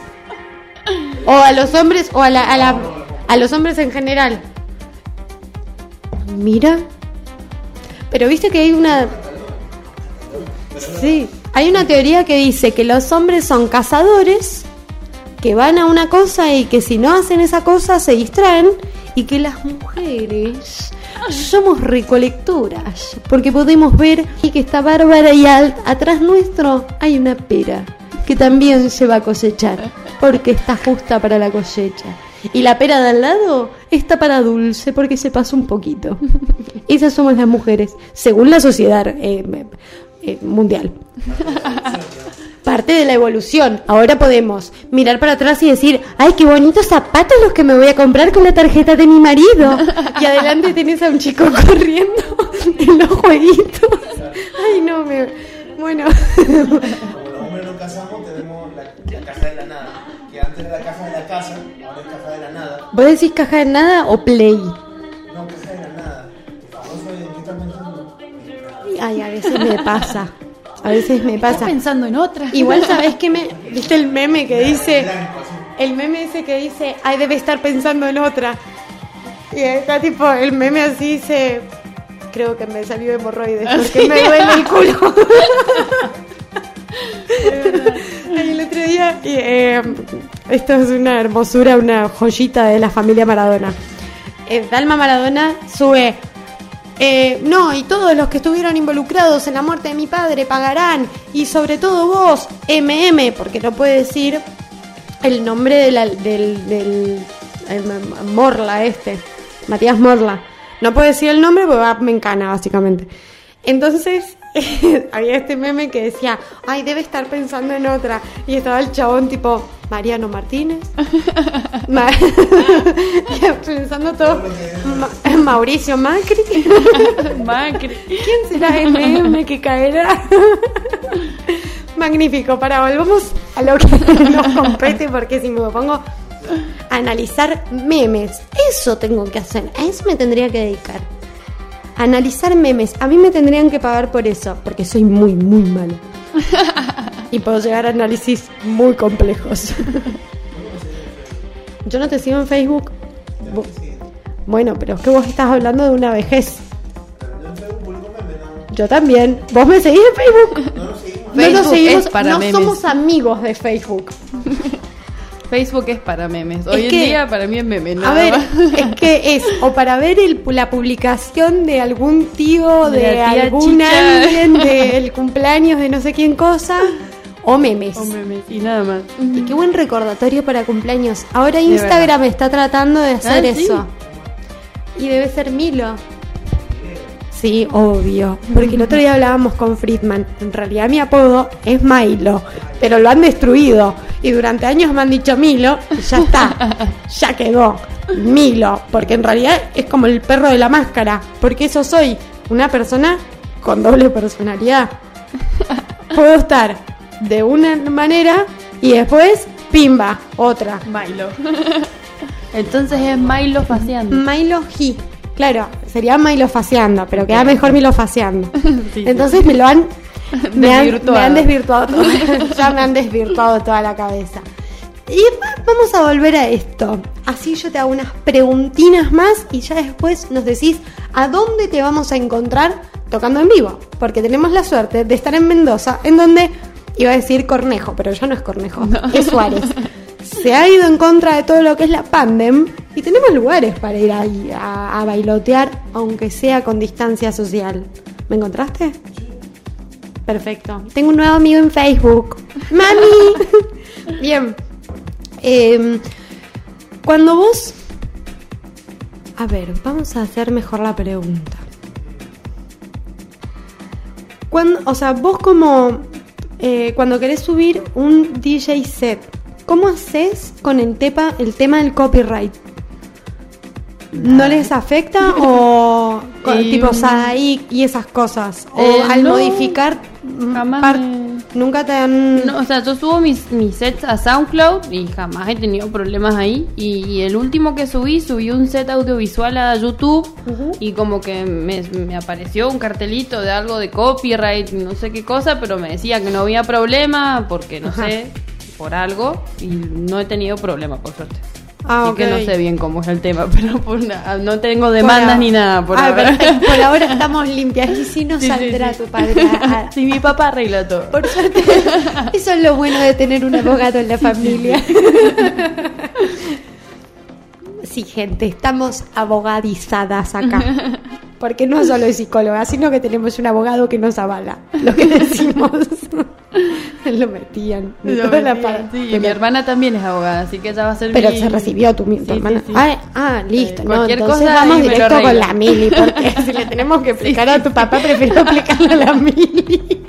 Sí, totalmente, totalmente oscuro, no, no, nadie se entera de nada. Che, después tenemos que hablar un tema, vamos a tomar un café por ahí. sí, olvídate. Bueno, y dentro de lo que es la República Argentina, eh, ponele, esto de que se fueron al sur, vos eh, como productora musical, ¿encontraste lugares o viste la manera de tener oportunidades de tocar por fuera de la provincia? A ver, hablo ahora de este viaje a Bariloche que hiciste porque fue lo, último que vi en tus redes. Pero dentro de lo que es el mundo de, de, de la, de la música, ¿has tenido la posibilidad de ir a otras partes de la, o sea, de la Argentina, más allá de todo lo que tenemos en Mendoza, que es bastante grande? No, aún no, estoy invitada a tocar en San Juan el 18, la semana que viene no, la otra, en un barcito que se llama Flores. Así que ahí es mi primer toque interprovincial. Pero, pero después no, en otro lado no. Qui- Quizás también es mucho de ir uno a ofrecerse. Claro. A veces está bueno, pero en el sur eh, me manejé mucho más que nada en campings, así que no fui a muchos bares ni demás. Pero también es mucho de ir uno, eh, che, soy DJ, si te pinta, tomá mi press kit, que vendría a ser como el currículum del DJ. Ajá. Y pasarle sets, pero a veces es mucho de ir uno a, a ofrecerse. Y que cuando vos, eh, cuando hablamos de currículum de, mm, de, de DJ, vos te vas, porque me, me hiciste pensar en el currículum de un actor que te atien, que mandes fragmentos de, de momentos en los que hayas actuado. O sea, a vos cuando te piden un currículum como DJ, vos armás, bueno, la parte del escrito y aparte envías eh, directamente la página de SoundCloud o mandás eh, ciertos sets que vos ya tenés pre-preparados para lo que sería Em, un... Y digamos que es como, incluye como una bio de, Sí. de cómo te metiste en la música, qué estilos haces, dónde, lugares en los que hayas tocado, em, ¿qué más? ¿Qué les sirve más a ustedes? ¿SoundCloud o algo realmente audiovisual, en donde se los vea a Em. ustedes realmente manipulando lo que están haciendo. Y ambos. SoundCloud está re bueno porque es algo que se usa mundialmente. Sí. Recontra. Aparte y- es gratuito y Sí, pero no. Tenés gratuito y podés subir como hasta, hasta tres sets de una hora Ah. gratis y después tenés que pagar para seguir subiendo cosas. Ah, ok, claro, para los que consumimos es gratis a menos Claro, que lo a menos quieras que subas descargar. cosas. Ajá, y a que quieras Y, que descargar. quier- y cuando querés subir, dependiendo del tiempo que vos subís, es lo que... Ah, mirá, no Sí, sabía. sí, sí. O sea, ponele, tenés tres sets gratis y si querés subir más y de más tiempo, tenés que pagar ya mensualmente o el año completo. Claro. Pero en realidad eso está bueno. Yo, yo, yo lo pago, pero porque me termina haciendo como una inversión. De muchos lados ahí, por ahí te quieren contratar de un lado, bueno, pásame algo que tengas. Chao, mi página de. SoundCloud, escuchar lo que quieras y listo.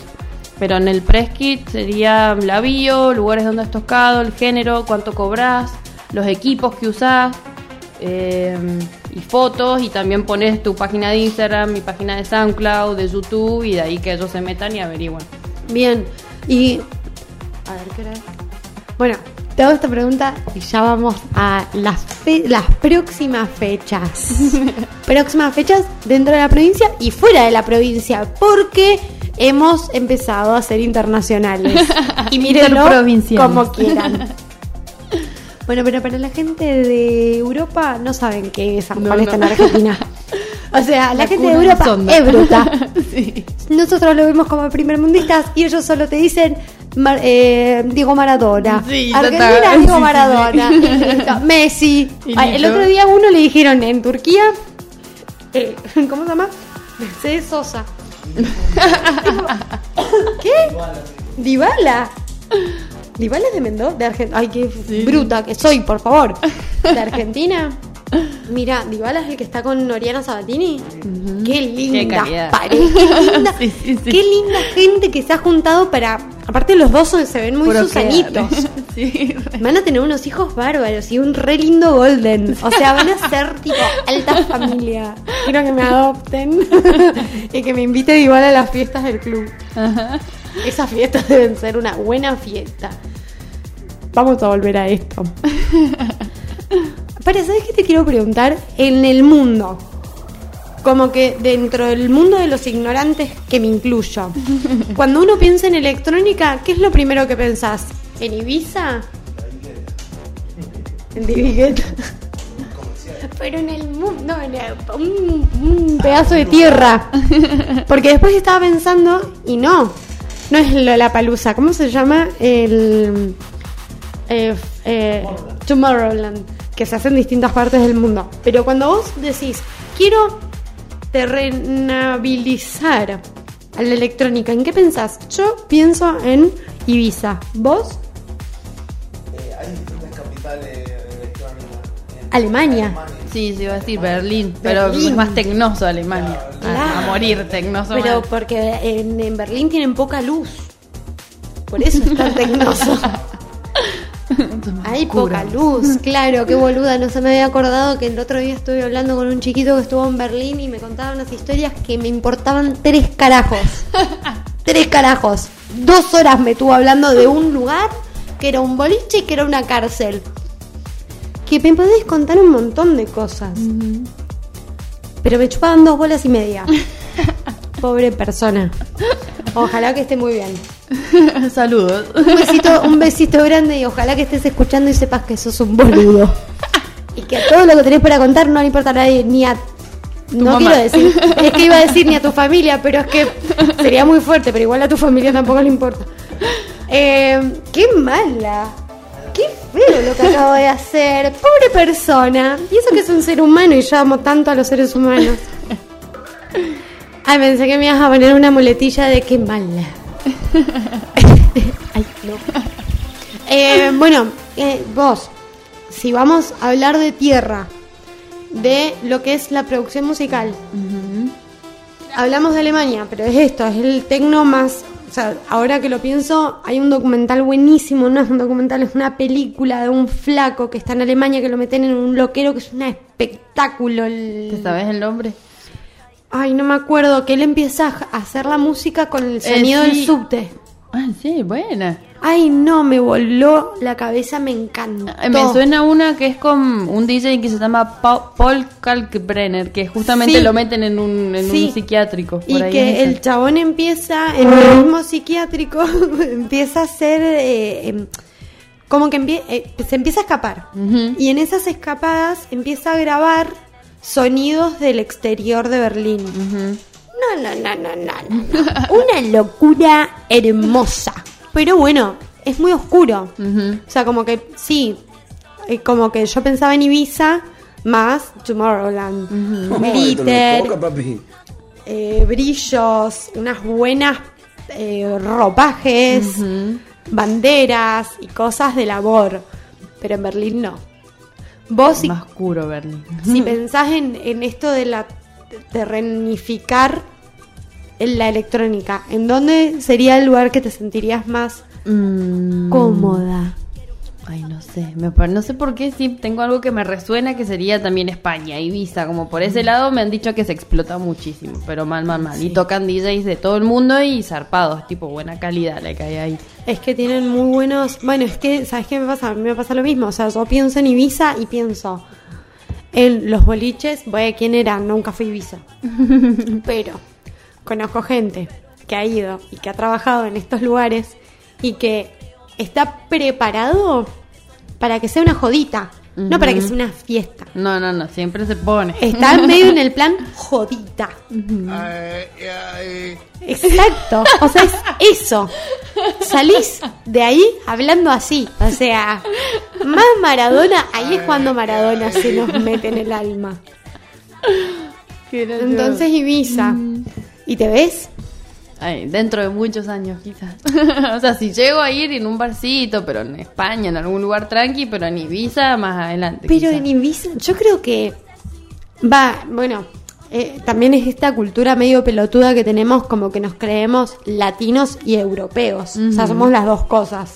Somos latinos europeos.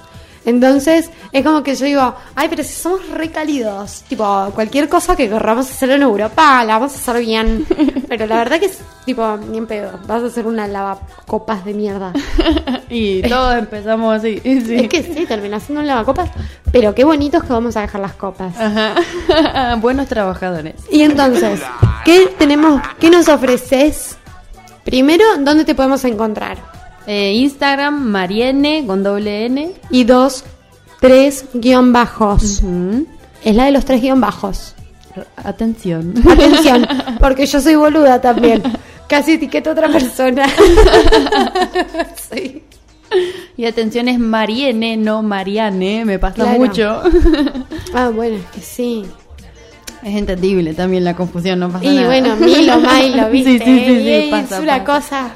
Y también en SoundCloud, DJ Marienne también. Y en YouTube también hace poco me hice una cuenta donde subí un set audiovisual. Y nada, eso, Eso en es esos tres lugares. Va, Sí, yo sí, soy re bueno. chota, con- o sea, como que soy re consumidora del audiovisual. Y me encanta. Y está bueno tener un fondo, sí. Y realmente creo que todo el producto que hacen ustedes es un poco y un poco. Porque eh, ver a la persona pasando la música y haciendo como dejándolo todo ahí, Sí, sí, me sí. parece... Ver cómo toca. A mí me encanta cuando Me voy a- cuando salgo, irme adelante a la valla y mirar al DJ. Estoy todo el- mirándolo directamente. Sí, es que más un gusta. producto completo, porque ya sea la, la, la ropa que se pone, cómo se viste, cómo se para, cómo se mueve, o sea, hacen un producto tan completo, es realmente algo que se junta mucho del artista con lo que está sucediendo musicalmente. Es muy raro encontrarte a un, un, un Ilia Kuriaki, que vos los ves y decís, esta gente está cantando lo que estoy escuchando, no coincide. O sea, tengo no coincide la ropa con lo que está sucediendo. en esto me pasa que es como mucho más no quiero ofender a nadie con lo que voy a decir, pero es mucho más fino, me parece. Para mí es como más fino elegante. Sí, o sea, como que- elegante, es verdad, una sí, buena como palabra. Que coincide mucho la persona que porta lo que se está escuchando. Es verdad. Sí. Y hay una composición, es como si fuera, vamos a ponernos más románticos, como si el artista estuviera abriendo el alma y estuviese dejando a los bailantes ingresar a su corazón. Hermoso. Perfect timing. Entonces, ¿dónde vas a estar tocando? Em, el jueves 18 en San Juan, en Bar Flores. Y el 18 jueves, sábado 20 creo que sería, en Bodega Viamonte. Voy a Mira. estar tocando. De 18 o de 19 a 20.30. Sábado 20. Ujú. Yo vivo Por ahora esas son las fechitas que tengo. Bien. En sábado 20 acá en Mendoza. sí, ajá, y el 18 en San Juan. Y el 18 en San Juan. ¿Y acá está tu cumpleaños? Y en su cumpleaños. Y el, ¿eh? y el viernes 19, ¿saben qué nos la vamos a dar en la pera? Como, porque si algo sabemos es que Dios es hombre. Y no quiere, no quiere pegarse las bolas, prefiere pegarse en la, La pera. pera. Entonces, ahí nos la vamos a dar. En la pera.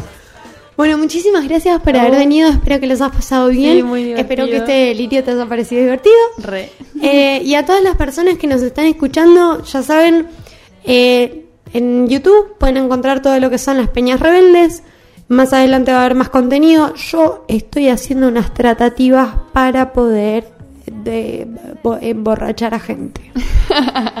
Yo no quiero adelantar nada, pero si alguien sabe de alcohol gratis o barato, me le habla. Porque vamos a emborrachar a la gente. La Y joda a- ya pasó. Y así como te miro, te aviso que vos sos, incluido. un- sos una víctima. Porque yo ya estoy armando. Víctima y victimario. Sí, sí, sí. Hasta que veas lo que tengo planeado con Nico Frit. Y ahí vas a decir, me parece que soy una víctima. Si me fumo un porro voy a ser feliz. ¿Sí? Bueno, ahora me echamos. Eh, porque se nos ha ido el jefe. Se fue el jefe. bueno, entonces, eh, se van, se suscriben al YouTube para que, y le dan a la campanita para que les lleguen las notificaciones. Se van a SoundCloud, se suscriben. ¿Se suscriben? Sí, seguir, que es lo mismo. Ponen seguir en la. Ay, tengo unos mocos. Yo soy un señor, soy un perro viejo abandonado. Bueno, eh, se van y se suscriben al SoundCloud. Se van y ponen, mes- eh, ponen seguir en las cuentas tanto de nuestra invitada como en nuestra radio, como en la del negro también y en la mía, porque la verdad es que hemos dado, lo hemos dado todo hoy. Hoy lo hemos dado todo. Eh, a- Artis nos podría empezar a traer birras. Porque tenés que llamar porque a Milo Faciendo le encanta tomar alcohol. Y siempre, hoy tenemos unas cervezas Artis para disfrutar y tomar. Aunque es mentira, pero Artis, yo te voy a hacer la publi. Vos traeme cerveza. Por otro lado, nos pueden encontrar tanto en la aplicación que se descarga, si llegan a tener las personas que están en iPhone problemas para escuchar, se me refrescan la página y ahí van a escuchar perfecto. Y así sucesivamente hasta que me dejen de amar. Jamás. Nunca va a suceder, sorry, soy adorable. ¿Sabes que pensé en tatuarme adorable? Pero me da vergüenza. en el culo, si no lo ve. Es que me- es tipo, es que en el culo ya tengo tatuado otra cosa. no puedo seguir agregando cosas al culo. Igual me gustaría tatuarme un tiranosaurio Rex comiendo un helado. Me Pero encantó. sería bueno. Sí, sí, sí. Como que distrae la celulitis. Es como cuando me pinto los labios y es porque no me depilé el bigote. es como que distraes. Tipo, ah, tiene un dinosaurio en el culo. Está rodeado con celulitis, pero no se nota. No, eso no pasa. Porque hay un dinosaurio en un culo comiendo un helado. Hermoso. Bueno, gente, esto se me ha ido de las manos. Me he pasado 24 minutos. Alguien tiene que decir basta. Alguien tiene que decir basta. Y si no es Feynman, que sea. ¿Cómo se llama este otro hijo de la mierda? Babi Echecopar. Era Babi, ¿no? Bueno, gente, no se olviden de que acá en Medio Rebelde les amamos. Y Milofaciando espera que tengan una buena cosecha. Amén. Besito, besito, chau, chau. Dos de carne, cuatro de choclo, cinco de carne, una de choclo, nueve de carne, una de carne, siete de choclo, cinco de carne, cinco de choclo, cinco de choclo, cinco de choclo, una de choclo, dos de choclo, cinco de choclo, cinco... ¡Ey, ey, ey, ey! ¿Qué te pasa? ¿Te volviste loco? ¿Me está cargando?